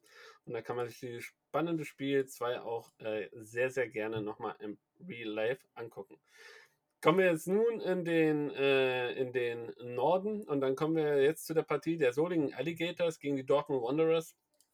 Die Solingen Alligators äh, äh, hoch veranlagt gestartet in die Saison, äh, dann, äh, glaube zwei, zwei Wochen oder drei Wochen vielleicht gar nicht gespielt. Ich bin mir nicht mehr ganz sicher. Äh, und danach irgendwie in ein Loch gefallen. Also überhaupt nicht mal rausgekommen, ähm, Losses kassiert äh, und äh, sind nur noch der Musik so ein bisschen hinterher äh, ge gelaufen sodass äh, letztendlich äh, ja die Playoffs verpasst wurden. Etwas überraschend, wie ich finde, weil man die Solingen Alligators immer so ein bisschen ja, höher favorisiert einschätzt, auch im Norden. Eine Mannschaft, die durchaus konstant und stabil spielt und dass man dieses Jahr tatsächlich noch äh, die, die Playoffs verpasst. Ja, passt ein bisschen so zu der ganzen Situation vielleicht. Ähm, und mit äh, den Dortmund Wanderers ist natürlich jetzt ein Gegner äh, auf den Platz gekommen, der in der Liga als Letztplatzierter äh, gestartet ist und äh, auch nicht unbedingt äh, ja, mit äh, die, die Sterne vom Baseballhimmel da gespielt hat. Wobei man sagen muss, dass die Dortmund Wanderers, auch wenn sie verloren haben, immer sehr, sehr stark gekämpft haben. Es war immer relativ lange ausgeglichen und dann hatten sie ein vermaledeitetes Inning dabei, wo es eventuell in die falsche Richtung gekippt ist. Und gerade in Spiel äh, 1, muss man sagen, haben die Dortmund Wanderers mehr als überrascht. Ja, mehr als überrascht. Das Spiel hat ein bisschen weniger überraschend angefangen. Ähm, diese Alligators äh, ziehen fünf Runs im ersten Inning und dann müssen die Wanderers erstmal wieder das Ganze abschütteln. Äh, Paradella, äh, Oliveros, äh, der Starting-Pitcher, hat sich aber wieder gut gefangen. Im zweiten Inning noch einen Run zugelassen, aber dann hinten raus vier weitere Innings scoreless durchgepitcht und äh, neun Leute ausgestrikt. Also äh, da ist mental sehr gut aus den ersten beiden Innings rausgekommen. Äh, die Wanderers haben halt bis zum sechsten Inning keinen Run erzielt, dann haben sie drei reingebracht. Die Alligators bringen dann im siebten, achten Inning nochmal jeweils einen rein, erhöhen damit auf 8 zu 3 in dem Moment und dann kommt das neunte Inning. Und äh, was da passiert, das, das kann man, das, das kann keiner erwarten, das kann keiner schätzen, das kannst du auch aus Hollywood äh, äh, nicht besser machen. Das ist wie, äh, wie der Home Run, äh, um die 21 Spiele zu gewinnen äh, für die Ace in diesem so einem Moment. Adler, der drei Innings wirklich solide durchgepitcht hat und sich nicht viel zu Schaden gelassen hat, ähm, walkt den ersten Mann, äh, der erste singled, dann wird der nächste Hit bei Pitch, dann äh, ein Walk und dann wieder ein Walk auf dem 3-1-Account und dann wird er runtergeholt und Hardkopf kommt hinten dran mit Bases loaded. Und ich weiß nicht, ob du als Relief-Pitcher schon mal den Moment hattest, mit Bases loaded auf den Mount zu kommen, im neunten Inning, wenn du kurz davor bist, das Spiel eigentlich zu gewinnen. Aber dann, dann schaffen es halt einfach, die, die Wanderers Gas zu geben und aus diesem ja, Würgegriff möchte man es fast nennen, äh, die, die, Alligators halt auch gar nicht mehr runterkommen zu lassen und schaffen es dann im neunten Inning sechs Runs nach Hause zu bringen, um das ganze Ding wieder im neunten Inning zu drehen. Es steht dann 9 zu 8 und sie schaffen es tatsächlich, das neunte Inning scoreless zu beenden und zu gewinnen. Das, obwohl 9 zu 8 mit nur sechs Hits und fünf Errors. Also ein glücklicher Sieg für die Wanderers, möchte man vielleicht jetzt sagen. natürlich sind das alles gute Baseballspieler, die alle 100 Jahre besser Baseball spielen als ich und äh, absolut um Längen besser sind als ich. Aber das ist so ein Sieg, der, der tut den Alligators weh, das Gefühl hatte ich. Du spielst objektiv, du spielst statistisch gesehen vielleicht den besseren Baseball und verlierst in diesem neunten Inning, aber das ist halt einfach Baseball. Das ist es halt einfach. Wenn du da nicht das Spiel kann jederzeit gedreht werden. Es sind keine 90 Minuten, es sind 27 aus, die du brauchst. Und wenn du das Spiel verlierst, weil du es nicht schaffst, die 27 auszumachen, im neunten Inning, letzten drei aus, die ins Genick brechen, dann ist es halt einfach so. Also schöner Sieg für die Wanderers und ein, also mich als, als Alligators, das wird mich als, als Spieler super runterziehen, glaube ich. Also da bräuchte ich einen Moment, um das Ganze wegzuschütteln. Ja, also ähm, nochmal äh, das Ganze zu äh, summieren. Ähm, irgendwie schon äh, frappierende Ähnlichkeit zu der regulären Saison. Äh, alles auf einem Spiel mehr oder weniger. Äh, gut angefangen, äh, alles mehr oder weniger im Griff, dann auf einmal die, die Zügel losgelassen und äh, am letzten, im, in den letzten Atemzügen doch noch quasi das Spiel verloren. Ähm, du sagtest, äh, ja, die, die Solingen Alligators, das würde die Spieler runterziehen. Ähm, und ich habe ja vorhin gesagt, es ist nichts so unterschiedlich wie ein Doubleheader an einem Tag und quasi zwei unterschiedliche Richtungen. Denn scheinbar hat es sie nicht runtergezogen, sondern scheinbar hat es sie angespornt. Äh, und zwar dafür, äh, das ganze Spiel relativ schnell, relativ klar zu machen, Martin. Ja, angespornt ist vielleicht das falsche, falsche Wort. Äh, man möchte fast eher sagen, stinksauer gemacht. Also das letzte Mal, glaube ich, äh, habe ich, hab ich sowas gesehen, als äh, die, die letzte Staffel Game of Thrones rausgekommen ist und alle Leute, die Foren gelaufen sind. 17 zu 2 kam dann die Retourkutsche. Ähm, 12 Runs im zweiten Inning. Die äh, Wanderers haben äh, eins, zwei, drei Pitcher gebraucht, um aus diesem zweiten Inning rauszukommen. Äh, Martin Carillon, der Starter, äh, Sivio äh, und Westphal äh, von Seca hinten dran wurden gebraucht, um da rauszukommen. Also ein wahnsinniges Inning, was da die Solinger Offensivpower gegeben hat. Da muss halt einfach so 50% Hass und 50% Zorn auf diese Niederlage am selben Tag gekommen sein, weil 17 zu 2 in, in einem Playdown-Spiel ist halt schon, ist schon krass. Also dann haben sie noch mal drei Runs im fünften Inning reingeholt. Die Wanderers konnten im vierten und dritten Inning mit jeweils einem Run ein bisschen rankommen. Aber 17 zu 2 wurde das Ganze dann nach dem vierten Inning äh, abgeschlossen. Mercy ruled. Und äh, da hat man den Fans zu Hause noch ein bisschen zeigen können, nee, unser Baseball ist solide, unser Baseball ist offensiv stark und wir, nächstes Jahr wird es besser. Und ich glaube, wenn man 17 zu 2 dieses Spiel beendet, kann man so die, die Schmach und die, die Trauer und die negativen Gedanken von diesem neunten Inning aus erst Spiel 1 äh, besser verkraften. Ja, so gehen die, so gehen die Solingen Alligators, also in dieser Best of Five-Serie der, der Platzierungsrunde im Norden, äh, mit einem 1 zu 1, mit einem Split äh, nach Dortmund für am nächsten Wochenende. Dort werden die letzten äh, vier Spiele, warte, nee, drei Spiele gespielt. Ähm, eventuell, wie gesagt, noch ein äh, drittes Spiel, ein fünftes Spiel, wenn es denn äh, dazu kommen sollte. Highlight natürlich Brent Holland äh, mit einem Grand Slam in der Rallye. Also das äh, sollen wir auch nicht komplett unerwähnt lassen. Also auch natürlich äh, sehr, sehr schön. Und ähm, auf Seiten der Dortmunder äh, Mel Burner mit einem Home-Stil sieht man auch nicht allzu häufig. Ja? Ähm, und das ist auch wieder eine, eine schöne Geschichte, auch trotz äh, dieses deutlichen äh, Ergebnisses. Und dann kommen wir zu dem letzten Spiel in der Platzierung oder der letzten Begegnung äh, in der Platzierungsrunde. Und zwar waren das die Berlin Flamingos gegen die Cologne Cardinals. Und ähm, im Vorfeld der, der ganzen Sache war es für die Cologne Cardinals ziemlich, ziemlich unruhig gewesen ich glaube, am Freitagabend äh, kam so die Mitteilung oder Donnerstagabend, Freitagabend, weiß ich nicht mehr, ähm, dass es um die Zukunft der Cologne Cardinals ziemlich düster bestellt ist. Ähm, die, äh, der heimische Ballpark ist im äh, Müngesdorfer Sportpark äh, mehr oder weniger mit beheimatet, wo auch unter, unter, unter anderem die, ähm, äh, ersten F der erste FC Köln auch seine Heimspiele austrägt in dieser Region. Und äh, da scheint es wohl ja, dem einen oder anderen Anwohner ein lästiges ein lästiges äh, Lärmereignis äh, äh, zu sein, wenn die, wenn die äh, Kölner da Baseball spielen oder ähm, äh, äh, andere Mannschaften da zu Besuch sind. Kann ich mir ehrlich gesagt beim besten Willen nicht vorstellen, wie das lauter sein kann, als wenn da 60.000 Fans jedes Mal durchmarschieren und überall hinpissen und scheißen. Aber äh, scheint wohl wieder mal so zu sein, dass es eine Rand, äh, Schrägstrich, wie ich belehrt wurde, eine Trendsportart mal wieder trifft, äh, nämlich den Baseball.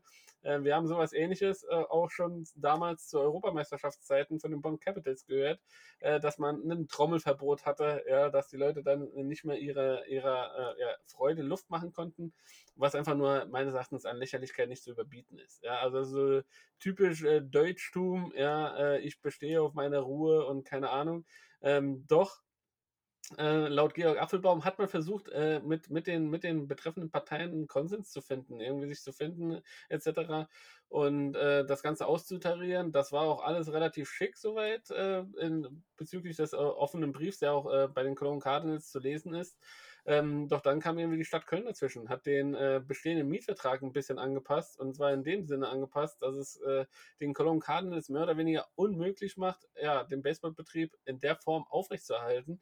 Ähm, verschiedene Trainingszeiten, äh, keine Ahnung, Begrenzungen etc., äh, was alles dazu äh, führt. Ähm, ihr könnt euch gerne bei uns auf der, auf der Facebook-Page beziehungsweise auf äh, auf, ähm, auf äh, Instagram in unserer Bio könnt ihr quasi den Link auch äh, zu der Online-Petition finden, ähm, wo ihr auch gerne unterschreiben könnt, ähm, äh, um das Ganze zu supporten. Ich glaube aber, äh, für das Quorum ist es eher ausschlaggebend, dass Leute aus Köln äh, äh, da äh, aktiv werden. Wir äh, von dem Rest der Republik, so wie ich das, äh, diese Online-Petition zumindest mal lese, können als Supporter mehr oder weniger fungieren, aber diese, diese Mindestanzahl von 5000 Leuten für ein Quorum ähm, muss, glaube ich, aus dem Kölner Raum erreicht sein.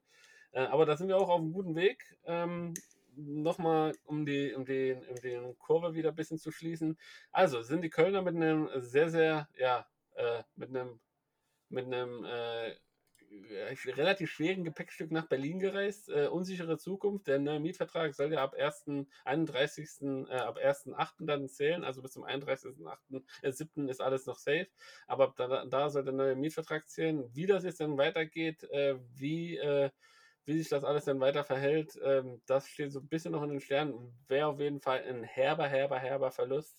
Ähm, für, für Baseball Deutschland 250 zahlende Mitglieder äh, umfasst äh, dieser Verein. Das heißt, sehr viele junge Leute, Damen, Jungen etc., alles, die, die dabei mit Herzblut diesen Sport betreiben und nach vorne bringen wollen. Und wenn tatsächlich so ein Verein dann auf einmal Geschichte ist, weil äh, du kannst ja natürlich, selbst wenn jetzt, sage ich mal, nur die Bundesliga-Mannschaft sicherlich äh, von den Bonnern oder von den Sol Solingern für Heimspiele aufgenommen worden würde, ja, ähm, äh, bringt das ja nichts äh, für, für die tiefer spielenden Mannschaften, die natürlich dann auch ein Zuhause brauchen, wo sie halt regelmäßig Baseball spielen können, Martin. Ja, also ich muss mich da halt auch anschließen. Ich habe das äh, auf, auf den Social Media Kanälen habe ich es mitbekommen und habe es durchgelesen und habe dann meine Freundin hat gesagt, es ist irgendjemand gestorben, weil mir ist halt die Farbe aus dem Gesicht gefallen. Es hat eine, eine, über 35 Jahre gibt es die Cologne Cardinals. Das ist, das ist fast ein Dino, was den deutschen Baseball angeht, so ein bisschen äh, mit, du gesagt, 250 aktiven Leuten, nicht nur, nicht nur Mitglieder, sondern 250 Aktiven, die ihren Sport betreiben, äh, in, in zwei Damen, fünf Jugend, eine Mixed und vier Herrenmannschaften. Also, ähm, das ist so ein bisschen, es fühlt sich so ein bisschen auch ein sehr seltsamer Zeitpunkt an, sowas zu machen. Ne? Corona ist vorbei, die Leute können raus auf die Straße und sollen auch mal wieder Sport machen, vor allen Dingen junge Leute und junge Mannschaften. Und dann machst du so trägst du so einer Mannschaft so eine Pistole auf die Brust, die vor allen Dingen sehr viel für die Jugendarbeit macht. Und mit fünf Jugendmannschaften, äh, das ist wahnsinnig, wahnsinnig. Also ich weiß, ich habe mir fehlen bis mir fehlen bis heute die Worte, um das Ganze wirklich sinnvoll zu beschreiben oder hinter, hinter zu verstehen, was es ist. Es ist halt nur schon wieder, wie du es schon gesagt hast, es ist halt diese deutsche Einstellung. Ne? Ich ich, ich will überall spielende Kinder und überall sollen die Leute natürlich die Möglichkeit haben, ihr Leben auszuführen, aber nicht vor meiner Haustür.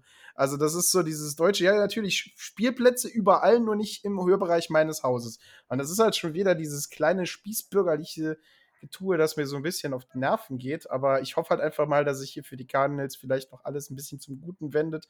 Und halt auch wenn äh, unsere Unterschriften in dieser Petition nicht dazu zählen und wenn es halt auch nicht wirklich helfen kann, weil es die, die Leute aus dem Kölner Raum sein müssen, die das Ganze machen. Äh, lasst dennoch ein bisschen Liebe da, schickt auch über die Social Media Kanäle den Kölnern vielleicht ein paar aufmunternde Worte. Ich glaube halt, ähm, die, die Baseball-Familie Deutschland, weil das haben wir ja auch in unserem Podcast mit der ersten Bundesliga immer wieder gemerkt, das ist halt eine riesige Familie, muss halt jetzt hier ein bisschen zusammenstehen und halt ihren, ihren Bruder äh, so wenig unter die Arme greifen halt und, und zeigen, dass wir hier sie unterstützen, soweit wie es geht, für alles, was wir machen können. Aber ja, du hast ja schon angesagt, sie sind mit dunklen Wolken nach Berlin genau. Gefahren. Und äh, in diesem Fall war ich ja persönlich vor Ort. Äh, tatsächlich bin ich im ersten Spiel dann gekommen, äh, mehr oder weniger zum vierten Inning für die Aufholjagd mitzuerleben. Also war ich so ein kleiner Glücksbote, möchte man meinen. Ähm, denn die äh, Berlin Flamingos äh, haben das äh, erste Spiel relativ deutlich mit 13 zu 3 gewonnen. Ähm, doch, äh, ja, bis, äh, bis ins vierte Inning sah es gar nicht so danach aus. Die Cologne Cardinals äh, haben Druck gemacht, haben, sind drei, mit drei Runs in Führung gegangen im, im, im zweiten Inning. Die Flamingos konnten dann äh, noch einen Run äh, scoren, also auf 3 zu 1 verkürzen. Und ab dem fünften Inning ging es dann halt wirklich nach vorne, nach oben. Und ähm, die, die Flamingos konnten scoren. Fünf Runs im vierten Inning, vier Runs im äh, fünften Inning und äh, drei Runs nochmal im achten Inning bedeuten 13 zu, äh, 13 zu 3 Mercy Rule nach acht Innings. Ähm, doch so deutlich, wie es ausgesehen hat, war es tatsächlich nicht, denn äh, das Spiel stand so kurze Zeit auf Messers Schnelle.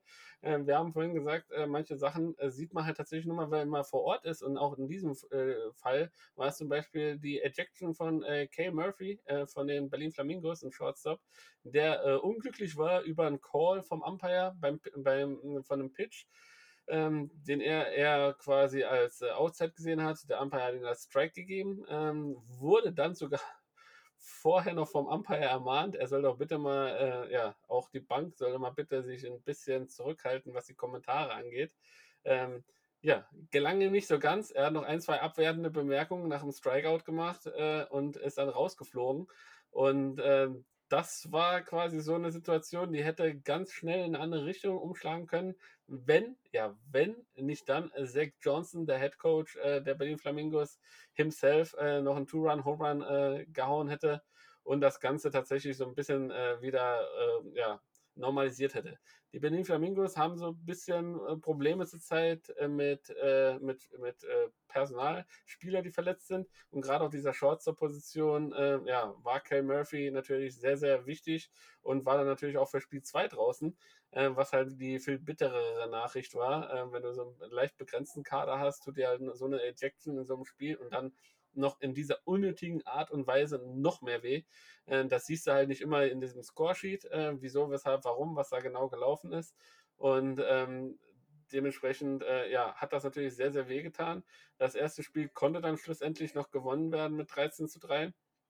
Äh, in Spiel 2 sah die ganze Sachlage dann ja, relativ schnell, relativ anders aus.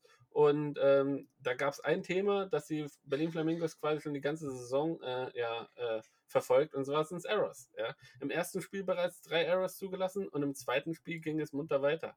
Besonders äh, ja, betroffen äh, Hot Corner, äh, Third Base, äh, das ist wohl den Teams, allen Teams nicht entgangen, dass das die so leicht die Problemzone der Berlin Flamingos dieses Jahr ist. Und ähm, der Coach hat da verschiedene Sachen versucht, ja, die Leute da ja, aufzustellen. Michael Asquith, äh, der zurzeit da spielt, der britische Nationalspieler, der auch noch um die Teilnahme an der Europameisterschaft ein bisschen kämpft, struggelt da ein bisschen, äh, hat auch, äh, kommt auch von einer Verletzung zurück. Ähm, dementsprechend vielleicht auch nicht so hundertprozentig das Vertrauen in sein Knie. Ähm, äh, ein, zwei Bälle, ein easy Double Play quasi im ersten Inning, glaube ich, war es, im zweiten Spiel verbabbelt, äh, wo er sich nicht entscheiden konnte, ob er jetzt zur Second Base oder zur First Base äh, wirft. Und die Entscheidung hat ihn dann, haben ihm dann die Cologne Cardinals entnommen, denn sie sind einfach auf First und Second Base gelaufen und der Ball war dann äh, schon zu spät da. Und das sind halt so Situationen, die äh, den ähm, Pitcher äh, äh, quasi sehr, sehr äh, in ähm, Bedrängnis gebracht haben. Montero Solano äh, hat einen super Start gehabt, aber durch diese ja, Unzulänglichkeiten in der, in der Defensive, ja, hat, hat natürlich auch ihn sehr, sehr verunsichert. Äh, zehn Runs hat er quasi, äh, elf Hits hat er kassiert, zehn Runs äh, äh sind unter ihm passiert, davon aber nur fünf Earned Runs. Ja? Also siehst du halt einfach, dass das halt einfach verdammt wichtig ist, dass die Defensive dem äh, Pitcher seinen Nacken hält. Im zweiten Spiel vier Errors äh, für die Berlin Flamingos wieder mal. Also wir haben in zwei Spielen wieder sieben Errors, eindeutig zu viel. Und äh, ja, das Spiel 2 ging dann auch überraschend deutlich, aber diesmal über neun Innings an die, an die Cologne Cardinals mit 14 zu 5. Wobei wir so äh, im, im siebten Inning kurz die Hoffnung hatten, äh, dass es da vielleicht auch noch mal das Wunder von Berlin geben würde, äh, als die Berlin Flamingos wirklich gepusht haben, nach vorne gedrückt haben. Auch das gibt so ein bisschen die Boxscore nicht her. Ähm, die Kölner sich da aber doch noch retten konnten und ähm, es da mehr oder weniger dann auch schon äh, Geschichte äh, war, quasi das Ganze, das Ganze nochmal zu gewinnen. Ähm, also 14 zu 5 geht das Spiel 2 an die Cologne Cardinals. Somit gehen auch die äh, äh, mit einem ausgeglichenen äh, Split äh, nach Köln nächste Woche. Und als letzten Punkt, den ich erwähnen möchte, ist äh, Fabian Glatzer, ähm, der gepitcht hat. Ein junger Spieler, ich glaube 18 Jahre ist er alt oder 19. Auf jeden Fall blutjung. zwei Innings gepitcht, reingekommen äh, drei Hits, äh, zwei Runs zugelassen, nur ein Earned Run, aber wirklich äh, sehr, sehr, sehr, sehr gut. 35 Pitches geworfen, 23 davon Strikes, äh, ähm, 11 Batters gefaced. Also der hatte wirklich einen, einen, guten Tag. Man muss auch sagen, dass da die Defensive dann noch gegriffen hat. Ähm, Flyballs runtergezogen wurden, äh, Plays gut gemacht worden. Und das ist halt, was es halt tatsächlich in der Bundesliga einfach auch braucht. Ja, unabhängig mal jetzt von welcher Mannschaft auch immer. Ähm, du musst halt anständiges äh, ja, Fielding haben. Du musst die Error-Anzahl auf jeden Fall minimieren. Und vor allem, du musst auch die Anzahl der Mental Errors extrem minimieren. Sondern du musst als Spieler wach bleiben. Und ähm, das ist extrem wichtig. Ja, äh, was soll ich sonst noch zu sagen? Äh, Im zweiten Spiel hat der Papa seinen Einstand in der Big League gegeben als Kommentator. Das war mir äh, ja ein inneres Fest, ähm, aufgrund dadurch, dass er der geschätzte Kollege Christian Sengelreiter äh, als Offizieller bei der U15 EM in Tschechien unterwegs war, äh, habe ich dann äh, äh, Rainer Wöttke, unserem ersten Vorsitzenden, der quasi von, äh, von, von dem Berlin Flamingos TV äh, das Ganze mit Christian zusammen macht, ähm, supportet. Und wir haben uns schön ein bisschen die Bälle zugespielt. Das war auf jeden Fall eine schöne Aktion, hat viel Spaß gemacht und äh, ähm, von Spiel 2 muss, muss ich noch erwähnen, fast hätte ich es tatsächlich vergessen, aber muss ich erwähnen, und zwar ähm, den Pitcher der Cologne Cardinals. Und zwar war das äh, der ge sehr geschätzte Furu Tachi. Der hat fünf Innings gepitcht, nur acht Hits zugelassen, zwei Runs, davon auch zwei Earned Runs, fünf Strikeouts. Aber die, die Strikeouts sind auch nur äh, fünf, weil der äh, Umpire eine Zone hatte, die nicht größer war als eine Briefmarke und äh, auch die ausgestanzten Seiten der Briefmarke waren dann quasi auch da ungefähr, wo die Bälle reingekommen sind. Überragende Leistung, hat super viel Spaß gemacht, diesem Mann beim Pitchen zuzugucken. Er hat einfach die ganze Kontrolle gehabt äh, von, von, dem, von dem Spiel und da hast du halt einfach gesehen, okay, wenn du einen hast, äh, der, der es weiß, um die Strikezone rumzuwerfen, die Better halt quasi zu verunsichern und auch einfach dieses Offensivpower, die die Berlin Flamingos durchaus haben, nicht zur Entfaltung kommen zu lassen, dann äh, wird es halt einfach verdammt schwer. Und desto später du dann natürlich auch ins Spiel gehst, desto äh, schwieriger wird das. Und ähm, dementsprechend liebe Grüße hier auch an den Papa von, äh, von dem Pitcher Furutachi, der mir tatsächlich noch einen äh, Fanschall von seinem äh, japanischen äh, Club geschenkt hat, wo, er, wo er coacht. Also auch da Verbindung allen halben, super, super Aktion, hat sehr viel Spaß gemacht und ähm, wie gesagt, äh, bockstarke Leistung. Das hat wirklich äh, sehr, sehr gut ausgesehen, was er da, dass der junge Mann da geworfen hat. So, Martin. Jetzt äh, habe ich dich ein bisschen in die Welt der Berlin Flamingos entführt, ein ähm, bisschen im Schnelldurchlauf das Spiel so ein bisschen analysiert, rekapituliert äh, und ich würde sagen, äh, das heißt, wir können die, die Bundesliga für heute schließen abschließend zum Berlin-Thema möchte ich äh, ja, das noch so beenden, wie du es aufgegriffen hast. David Kania kommt im Spiel 1 als Glücksbringer und Heilsbringer der Berlin Flamingos im Stadion und kaum sitzt er im Mikrofon, geht das Spiel in die andere Richtung. Also dann, es ist halt nicht, es ist halt noch nicht ausreichend, aber nee, wir brauchen jetzt nee, noch ein paar nee. Spiele mit dir am Mikrofon und äh, Also ich habe hab auch schon quasi mehr oder weniger so ein Verbot ausgesprochen gekriegt. Ja, also, also Glück bringe ich denen scheinbar nicht. Ähm, naja.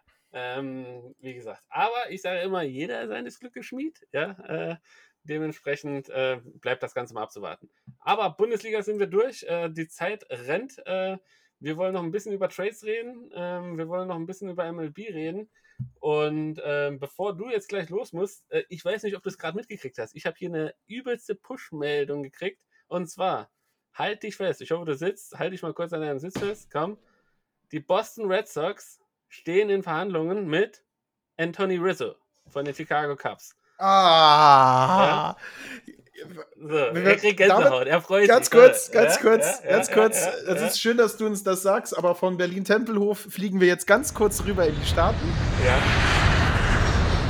Sind gelandet? Okay, ähm, fangen wir damit an. Das ist ein super interessantes Thema, David. Und jetzt gehen wir wieder auseinander, wie damals bei Mookie Betts ja, ich würde es lieben, wenn Anthony Rizzo für die äh, Boston Red Sox spielen würde. Über alles. Der Mann wurde damals von den Red Sox gedraftet, wurde dann, als er auf seinen Weg durch AA und AAA war, weggegeben als ein Trade-Teil und würde jetzt zurück nach Boston kommen. Ist eine Person, ist ein super toller Spieler. Wir, wir als Nicht-Cubs-Fans äh, haben ihn auch immer wieder lobend erwähnt. Würde auch gut in das Team passen, vor allen Dingen die Lücke an der First Base ein bisschen schließen, defensiv sowie offensiv. Aber wir haben Mookie Betts weggegeben um unseren Farm wieder aufzubauen, um wieder junges Blut in unseren AAA, AA und so weiter zu bekommen. Dann haben wir ein Jahr getankt, um einen guten Pick zu bekommen. Ich würde mich freuen, wenn es Anthony Rizzo ist, aber es kommt auf den Preis an. Also das ja, ist jetzt gut, wirklich. Ich sag mal so, der, äh, der Vertrag läuft ja erstmal quasi dann noch ein Jahr. Ich glaube, Anthony Rizzo steht noch ein Jahr bei den Chicago Cubs unter Vertrag. Ja. Da bin ich nicht, nicht hundertprozentig sicher aber ähm, so ungefähr habe ich das im Kopf. Dementsprechend für die, für die Playoffs oder für die, diese Saison ist es auf jeden Fall ein smarter Move. Äh, und äh, ich bin mal tatsächlich so ein bisschen gespannt, äh, ähm, wie, wie, wie das denn quasi jetzt wird. Ja? Also Anthony Rizzo, also ich persönlich würde mir ein drittes Loch in Po, po freuen, ähm, wenn wir Anthony Rizzo kriegen würden. Ähm, denn das ist halt natürlich ja, ein, ein sehr, sehr guter, sehr, sehr guter Spieler. Äh, auch eine super sympathische Person, muss man einfach sagen. Und äh, wie gesagt, bin, bin, mal, bin mal tatsächlich, tatsächlich gespannt. Äh, lass mich noch mal kurz äh, gucken. Äh, also, er, hat, äh, er ist 31 Jahre alt, ähm, ist äh, in der letzten Saison seines 41 Millionen Contracts mit, den, mit den Chicago Cubs. Und ähm, ja, wir sind mal, wir sind mal gespannt, was da noch geht. Ob man Aber schön, dass du es erwähnt hast. Rizzo ja? wäre sowieso ein Punkt gewesen, den ich, hätte, den ich ansprechen wollte, genau aus dem Grund traden. Ja, aber äh, ist die Frage, wo möchtest du hin mit den Red Sox? Also ich, ich, also ich möchte jetzt keinen Dahlbeck oder einen Travis oder sonst irgendjemanden von den Namen sehen. Wenn die Cubs sich mit wenig zufriedenstellen lassen, dann okay, gerne.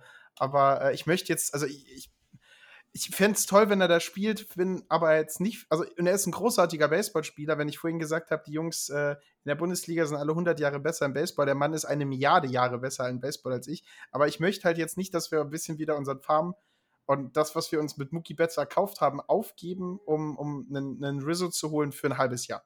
Also Aber Ble der, der, der Bleacher Report sagt, dass die Red Sox ein richtig großes Talentenpool haben und da auf jeden Fall irgendwie was zustande kommen könnte. Es bleibt auf jeden Fall spannend. Ähm, spannend war das auch, was äh, quasi diese Woche noch passiert ist. Und zwar äh, gab es ja so ein, zwei Trades und äh, der Trade, der gestern am äh, lautesten war, bevor wir so äh, nochmal so ein, zwei Highlights vielleicht noch besprechen oder eben auch nicht, war äh, Adam Frazier. Ja.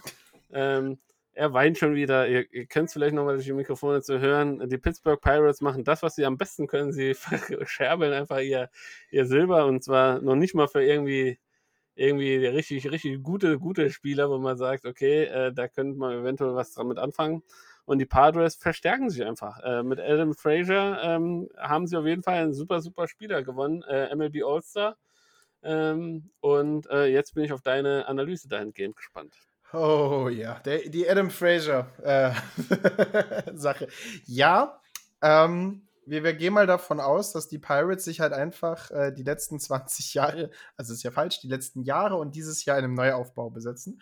Ich muss ganz kurz schauen, du bist bei Bleacher Report, ich würde mit, der eine Name war, war, war, Maybe Trades Fraser. Ähm, äh, genau, äh, da sind drei, ist für drei junge Spieler gekommen, wovon einer sogar in der MLB Pipeline ziemlich weit oben steht. Also haben die Pirates ein bisschen jetziges Talent sozusagen zu Geld gemacht, um sich zukünftiges Talent einzukaufen. So ähnlich wie der Mookie Betts Deal der Red Sox, nur halt jetzt nicht so offensichtlich äh, glamourös, weil es halt nicht ein Verdugo oder sonst irgendwas mit großen Namen war. Ähm, zum einen tut es mir weh, weil nach Weggang von Josh Bell und allen anderen guten Pirates-Spielern halt Adam Frazier mal wieder so ein, so ein Lichtfigur war für die Pirates, der mir als Fan halt auch gezeigt war. hat, das ist eine, eine, Mannschaft mit viel, mit viel Talent, mit viel Fähigkeiten.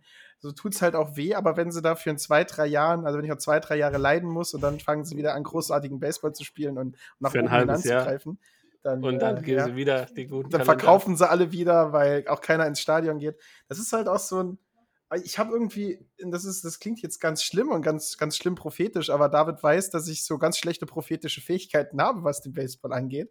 Äh, ich habe irgendwie das Gefühl, dass wir hier so ein bisschen die Storyline von, von, von Indiana von Cleveland wiedersehen. Ich habe irgendwie das Gefühl, ja, es tut mir leid, aber es sieht halt wirklich für mich so aus, als ob Pittsburgh äh, kein Bock mehr, also kein Bock mehr auf Baseball ist falsch, aber dass die Besitzer weg aus Pittsburgh wollen und die Mannschaft halt deswegen in den Keller wirtschaften, dass keine Leute mehr kommen, dass sie die Franchise vielleicht sogar verkaufen können. So wirkt das für mich. Oder umsiedeln. Äh, ja, oder umsiedeln. Ne? So wirkt das für mich. Las Vegas hat jetzt äh, natürlich Mannschaften äh, in verschiedenen Sportarten und natürlich in Las Vegas Baseball spielen lässt sich viel mehr Geld verdienen, als wenn du in Pittsburgh spielst.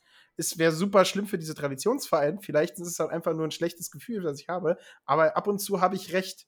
Und das macht mir Angst.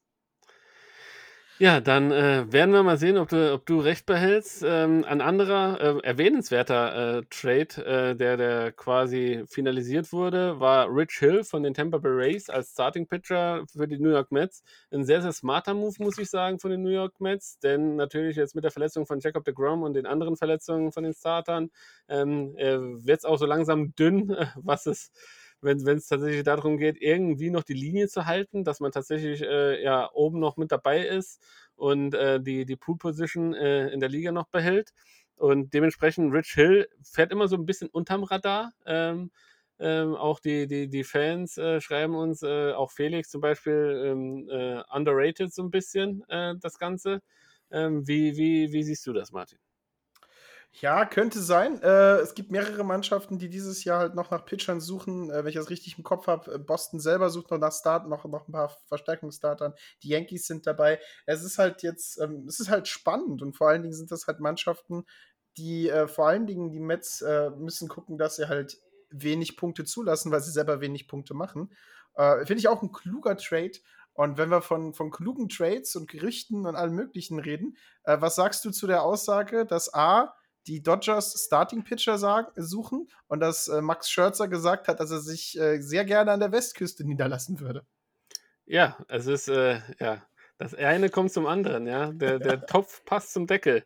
Ja, so ein Ähm, ja, bisschen. wie gesagt, also es ist, es ist einfach nur der Wahnsinn, wenn man sieht, äh, natürlich äh, jetzt mit der, mit der unsäglichen Geschichte von Trevor Bauer, mit der äh, Verletzung, Verletzung von Dustin May und äh, ich glaube, äh, Clayton Kershaw ist auch so ein bisschen am Laborieren oder ist er jetzt wieder fit? Keine Ahnung. Auf jeden Fall, äh, das, was wir am Anfang der Saison gesagt haben, wow, wo, wo, wo wo sollen die denn alle spielen? Ja, und, und was ist das für eine verdammt starke Rotation? Hat sich so ein bisschen das alles äh, ja, erübrigt äh, und ein bisschen alles normalisiert. Martin, bist du denn noch da? Ich bin noch da, David. Bist du noch da? Okay, sehr schön, weil entweder Alles hat das Bild gefreezed oder du hast einfach äh, komplett äh, mir gelauscht. Also ich war jetzt etwas. Ich habe regungslos da gesessen und habe dein, Gut, deine okay, Expertise mal gelauscht. Das kommt ja auch ab und zu vor. Auf jeden Fall, Max Scherzer wäre eine große Nummer. Ähm, auch schon äh, Veteran, muss man ja schon sagen. Ähm, trotzdem äh, hat er noch einen guten Arm. Er weiß halt auch zu gefallen. Er weiß, äh, die Spieler durchaus zu dominieren in bestimmten Spielen. Ähm, bin mal gespannt. Also, wie gesagt, also äh, es wäre auf jeden Fall ein äh, kluger Move und natürlich auf jeden Fall keine Verschlechterung für die, für die LA Dodgers. Und ähm, ja, der letzte, wir haben es wir schon ein bisschen letzte Woche angesprochen, äh, Nelson Cruz äh, von den Minnesota Twins. Ähm, macht als erstes so ein bisschen die Biege, äh, hat auch äh, relativ, äh, ja, ich glaube auch im letzten Jahr da gestanden bei den, bei den Minnesota Twins. Da wollte man sich noch ein bisschen Geld sparen. Und er geht, wir haben äh, gemutmaßt, wo könnte er denn hinpassen als DH, weil äh, ja, mit seinem fortgeschrittenen Alter ist er an sich nur noch für diese Position mehr oder weniger wirklich äh, ja, nicht zu gebrauchen, ist vielleicht das falsche Wort, weil er einfach ein Power-Hitter ist und er kann die Dinge aus dem Stadion hauen. Und äh, die Tampa Bay Rays haben sich auch hier die Dienste von ihm gesichert und er hat es auch eindrucksvoll direkt äh, unter Beweis gestellt. Erstes At-Bat, erster Home Run. Ja, so kann man sich natürlich bei der Franchise äh, direkt ein äh, schönes Guten Morgen sagen. Und äh, ja, es äh, bleibt auf jeden Fall spannend. Die äh, Jock Peterson zu den Atlanta Braves hat auch Sinn gemacht, haben wir letzte Woche schon ein bisschen drüber geredet. Äh, mit dem Ausfall von Ronald Acuna Jr. mit dem Kreuzbandriss bis Ende der Saison haben die Braves äh, Bedarf aus dem, dem, im Outfield gehabt. Für die Cubbies ging es tatsächlich so ein bisschen darum, es ist eh quasi dieses Jahr nichts mehr großartig zu holen, dann äh, spare ich mir einfach das Geld und, äh, und krieg vielleicht noch ein bisschen Talent. Es sind noch ein paar andere Cubbies-Namen. Äh, Craig Kimbrell ist, ist scheinbar zu verschau äh, verschauen.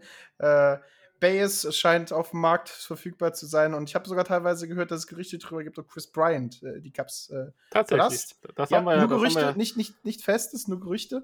das haben wir ja Ähm, ab- letzte Woche schon ein bisschen, bisschen thematisiert. Genau, müssen und- wir halt einfach schauen. Äh, am Freitag wissen wir mehr. Am Freitag wissen wir auf jeden Fall mehr. Da endet nämlich die Trade Deadline. Ähm, und ähm, bevor wir das Ganze so abschließen, würde ich noch gerne äh, ein, zwei Worte natürlich zu dieser Series äh, der Boston Red Sox gegen die New York Yankees äh, äh, ähm, ähm, äh, erwähnen. Das erste Spiel gut gespielt von den, von den Boston Red Sox, auch äh, verdient gewonnen gegen die New York Yankees, relativ wenig anbrennen lassen. Im zweiten Spiel Nate Eovaldi, das Spiel habe ich mir tats- tatsächlich sogar angeguckt, überragendes Pitching, geht dann runter und das Spiel wird verloren und du denkst ja, wow, krasse Kacke, ne? Also Wahnsinn. Und jetzt, gestern das Spiel, ne, vorgestern war es, ähm, die, die Yankees sind bis ins achte Inning in einem No-Hitter. Äh, alle Red Sox-Fans denken sich schon, ach du Kacke, das gibt's doch gar nicht. Martin zieht gerade sein Red Sox-Trikot ein bisschen hoch, äh, wie, ein Superman-Umhang und denkt sich, das gibt's doch nicht, das, das, das kann doch wohl nicht wahr sein, ja. Und dann, äh, ja, kommt, kommt's, wie es kommen sollte. Kike Hernandez, glaube ich, war es. Nein, nein, nein, nein, nein, nein. Okay. AV, Alex Äh, Verdugo. genau, also den, den habe ich ja ganz vergessen. Ja, Mr. Mr. Mr. Äh, AV. Mr. 99, Mr. Goldkette. Genau, er hat es geschafft. Er hat den No-Hitter gebrochen und dann macht äh, Aaron Boone alles richtig oder alles falsch. Also Aaron Boone ist bei mir eh unten durch, aber in diesem Moment, ich weiß nicht, ich hätte ihm vielleicht tatsächlich noch, noch einen Better gegeben. Ja? Ja, du nimmst ihn, das ist so ein bisschen Regel. Du lässt ihn, bis, bis der No-Hitter gebrochen ist, lässt du ihn drauf und dann holst du ihn runter. Aber es ist halt so komplett äh, nach hinten losgeht. Genau. Ist halt einfach äh, das Pech der Yankees und vor allen Dingen, muss ich ganz ehrlich sagen, das persönliche Pech von Aaron Boone. In, in neun von zehn Fällen gewinnen sie dieses Spiel, aber das ist halt schon wieder so, die Boston Red Sox als die Mannschaft, die am meisten Comeback-Siege hat die ganze Season und die Yankees als die Mannschaft, die am meisten Comeback-Siege zu- zulässt, sozusagen, die hinten raus am schlechtesten scored und am schlechtesten verteidigt, verliert das Ding halt einfach hinten raus. Und äh, ja, da kannst du halt auf der einen Seite als Boston-Fan freust du dich, auf der anderen Seite denkst du dir, das kann doch langsam echt nicht äh, Tagesordnung werden bei den Yankees. Ja, es bleibt auf jeden Fall spannend. Nächste Woche mehr zu allen Trades. Äh, folgt uns auf unseren Instagram-Kanälen, ähm, äh, Boldbeard Baseball auf Instagram und auf äh, Facebook. Schreibt uns eine Mail, ähm, wenn ihr über irgendwas noch diskutiert haben wollt. Äh, ansonsten noch ein Nachrücker, denn ich bin live vernetzt mit ganz Baseball Deutschland und ich habe von Ste Stefano von den Mainz Athletics eine Mail gekriegt. Die Platzierungsrunde von den äh, Mainz Athletics gegen die Mannheim Tornados ist abgesagt worden. Ja, Hm. es wird äh, keine Platzierungsspiele mehr geben. Äh, Grund ist äh, die Gesamtsituation mit Corona. Naja, bisschen für mich ein bisschen schwammig, diese Aussage. Zweite, äh, Probleme mit der Schiedsrichterzuteilung und dann die Neubewertung des sportlichen Sinns dieser Platzierungsrunde. Ja, also, also Tut mir leid, liebe Freunde. Ja, also jeder schreit, wir wollen, wir müssen unbedingt Baseball spielen und keine Ahnung, bla und Sülz. Äh, natürlich äh, sind Kosten mit Fahrerei und bla und Sülz alles mit, mit bisschen verbunden, aber jetzt zu sagen, äh, ob das jetzt noch Sinn macht, ob ich den sechsten Platz jetzt kriege oder nicht, also das ist halt meine persönliche Meinung äh, in dem Fall. Ich finde das ein bisschen auch ungerecht gegenüber, äh, gegen respektlos wenn nicht sogar sogar respektlos gegenüber den anderen Mannschaften. Ja, dass man sagt, ob das jetzt überhaupt noch Sinn macht oder nicht. Natürlich ähm, äh, hätte man das sich vorher überlegen können, aber dann hätte man die Platzierungsrunde einfach komplett absagen sollen. Dann hätte man nicht damit anfangen sollen, sondern hätte für alle Mannschaften sagen sollen, gibt keine Platzierungsrunde, gibt eine reguläre Saison, es steigt keine auf, es steigt keine ab. Finito und fertig aus. Aber eine Platzierungsrunde anzufangen, sie dann abzubrechen und dann Corona wieder vorzuschieben, äh, halte ich für ein bisschen, ja, bisschen, bisschen, äh, ja, schwachsinnig, um es ein bisschen vielleicht hart auszudrücken. Aber das ist meine persönliche Meinung. Ähm, wie gesagt, dann, äh, was sollen denn die Berliner sagen, die jetzt am Wochenende von Berlin nach Köln fahren müssen, ja, und äh, um den äh, fünften Platz zu spielen? Äh, dann hätte man das halt vom DBV solch eine Platzierungsrunde einfach komplett absagen sollen von vornherein. Ja, vor allen, Dingen, vor allen Dingen muss Berlin nach Köln fahren und weiß gar nicht, ob sie am 1. August überhaupt spielen dürfen. Das so sieht es nämlich aus. nehmen, so ne? sieht nämlich Use Beate, wie man Ja. so schön sagt bei uns. Äh, und dementsprechend, ja, äh, wundert mich diese ganze Entscheidung. Äh, es, beide Mannschaften sind tatsächlich mit einbezogen worden. Also es ist jetzt keine DBV-interne Entscheidung getroffen worden. Nur das äh, ja, wirft für mich auch wieder ein sehr, sehr ja, bescheidenes Licht auf die Stärke eines Verbands. Ja. Weil entweder ich mache dann halt eine Platzierungsrunde und dann gilt es halt für alle, ja, entweder in verkürzter Form. Man muss ja auch keine Best of Five Serie spielen, dann hätte man direkt eine Best of 3 Serie machen sollen und dann ist gut gewesen, ja. Und äh, wenn man sich aber dazu im Vorhinein entscheidet, äh, dann sollte man das halt einfach durchziehen, ja. Und äh, natürlich laufen jetzt ein bisschen so die Zeit davon. Ich kann natürlich, äh, wenn Umpire verletzt sind, krank sind oder sonst was und du kannst das halt nicht machen, steht natürlich auch auf einem anderen Blatt Papier. Nur dann, nicht äh, alle ich meine, der Hintergründe. Terminkalender steht ja schon vorher fest. Ne? Du weißt halt ah, genau, wann die EM ist. Die EM wird nicht verschoben, außer es kommt Corona dazwischen oder sonst was. Und dann weißt du, okay, bis dann und dann kann ich es machen. Und wenn ich es nicht schaffe, dann komme ich halt in Schwulitäten. Und dann sage ich einfach, pass auf, ich spiele einfach nur die, Platzi die direkten Nachbarn gegeneinander aus und fertig aus Mickey Mouse. Und dann hat sich die Sache halt erledigt. Aber jetzt wieder irgendwas zu starten, dann wieder zurückzunehmen und äh, ja, was machen wir denn jetzt mit äh, den IT Falcons, die jetzt trotzdem spielen gegen die Tübingen Hawks? Die müssten ja rein theoretisch dann, äh, ja, meines Erachtens besser bewertet werden, weil die ja mehr Spiele haben. Aber naja, äh, Für mich, tut mir unserer- leid, in unserer wieder, wieder, wieder, Baseball- ich, ich, ich glaube, wir sollten ein Buch schreiben über die Kuriositäten im deutschen Baseball. Und das sind halt solche Momente, wo ich mir einfach sage, da torpediert man sich einfach auch ein bisschen ein Stück weit selber und, und auch ein Stück weit selber mit der Glaubwürdigkeit. Denn ich glaube nicht, dass in Mainz zum Beispiel nicht genug Zuschauer kommen wollen würden, um sich einfach mal einen schönen Baseballtag zu machen und einfach mal ein Spiel zu sehen zwischen Mainz und den Mannheim Tornados. Ja? Und einfach zu sagen, hey, das ist ein cooles Event und äh, und selbst wenn man dann den Eintritt für umsonst hätte äh, gemacht und äh, da einfach nur Bratwürste und äh, Getränke halt verkauft und diesen Umsatz sich geholt hätte, wäre schon jedem geholfen. Ja, und Mainz nach Mannheim, das ist eine Stunde Fahrt. Ich glaube, finanziell sollte das auch für die, die Mannschaft wie die Mannheim Tornados durchaus zu stemmen sein, dass man das hätte hinkriegen können. Naja, das waren meine 5 Cent zum Abschluss. Und bevor du Ärger kriegst, äh, dass du deine Frau irgendwo im Regen ähm, ähm, in Saluja am Hauptbahnhof stehen lässt, ähm, äh, entlasse ich dich. Äh, wünsche allen da draußen eine gesegnete Woche. Bleibt alle gesund. Äh, das war Bald Bearded Baseball. Strike in dein Ohr. Folge 83. Ich bin raus. Ciao, ciao. Ja, von mir dasselbe. Ähm, zu, zu Mainz Mannheim nur ganz kurz. Äh, David, äh, wir brauchen kein Buch zu schreiben. Wir machen die moderne Version davon. Wir haben einen Podcast. wir können einfach mal eine Folge dazu machen und die rausbringen. Auch gerne auf CD pressen lassen, weil die sowieso mal wissen, wie das funktioniert. Ich würde es mir als Schreibblatt in, den, in, den, in, den, in die Wand hängen. Ja, äh, auch ich bedanke mich natürlich bei euch allen. Äh, die MLB gehen wir heute nicht durch aus zeitlichen Gründen, aber ihr werdet uns das natürlich äh, entschuldigen, weil ich weiß, dass ihr die liebsten Fans der Welt seid. Wenn es euch ganz dringend interessiert, geht auf mlb.com Standings. Da könnt ihr es euch auch anschauen. Ich wünsche euch allen eine wunderschöne Woche, einen gesegneten Mittwoch, ein schönes Wochenende. Bleibt gesund, passt auf eure Lieben auf und wir sind Bald Bearded Baseball, David Decay, The Double, The Voice of Berlin und Martin The Beard. Baseball Strike in deine Ohr. And Harper to center. Way back. Way back. See you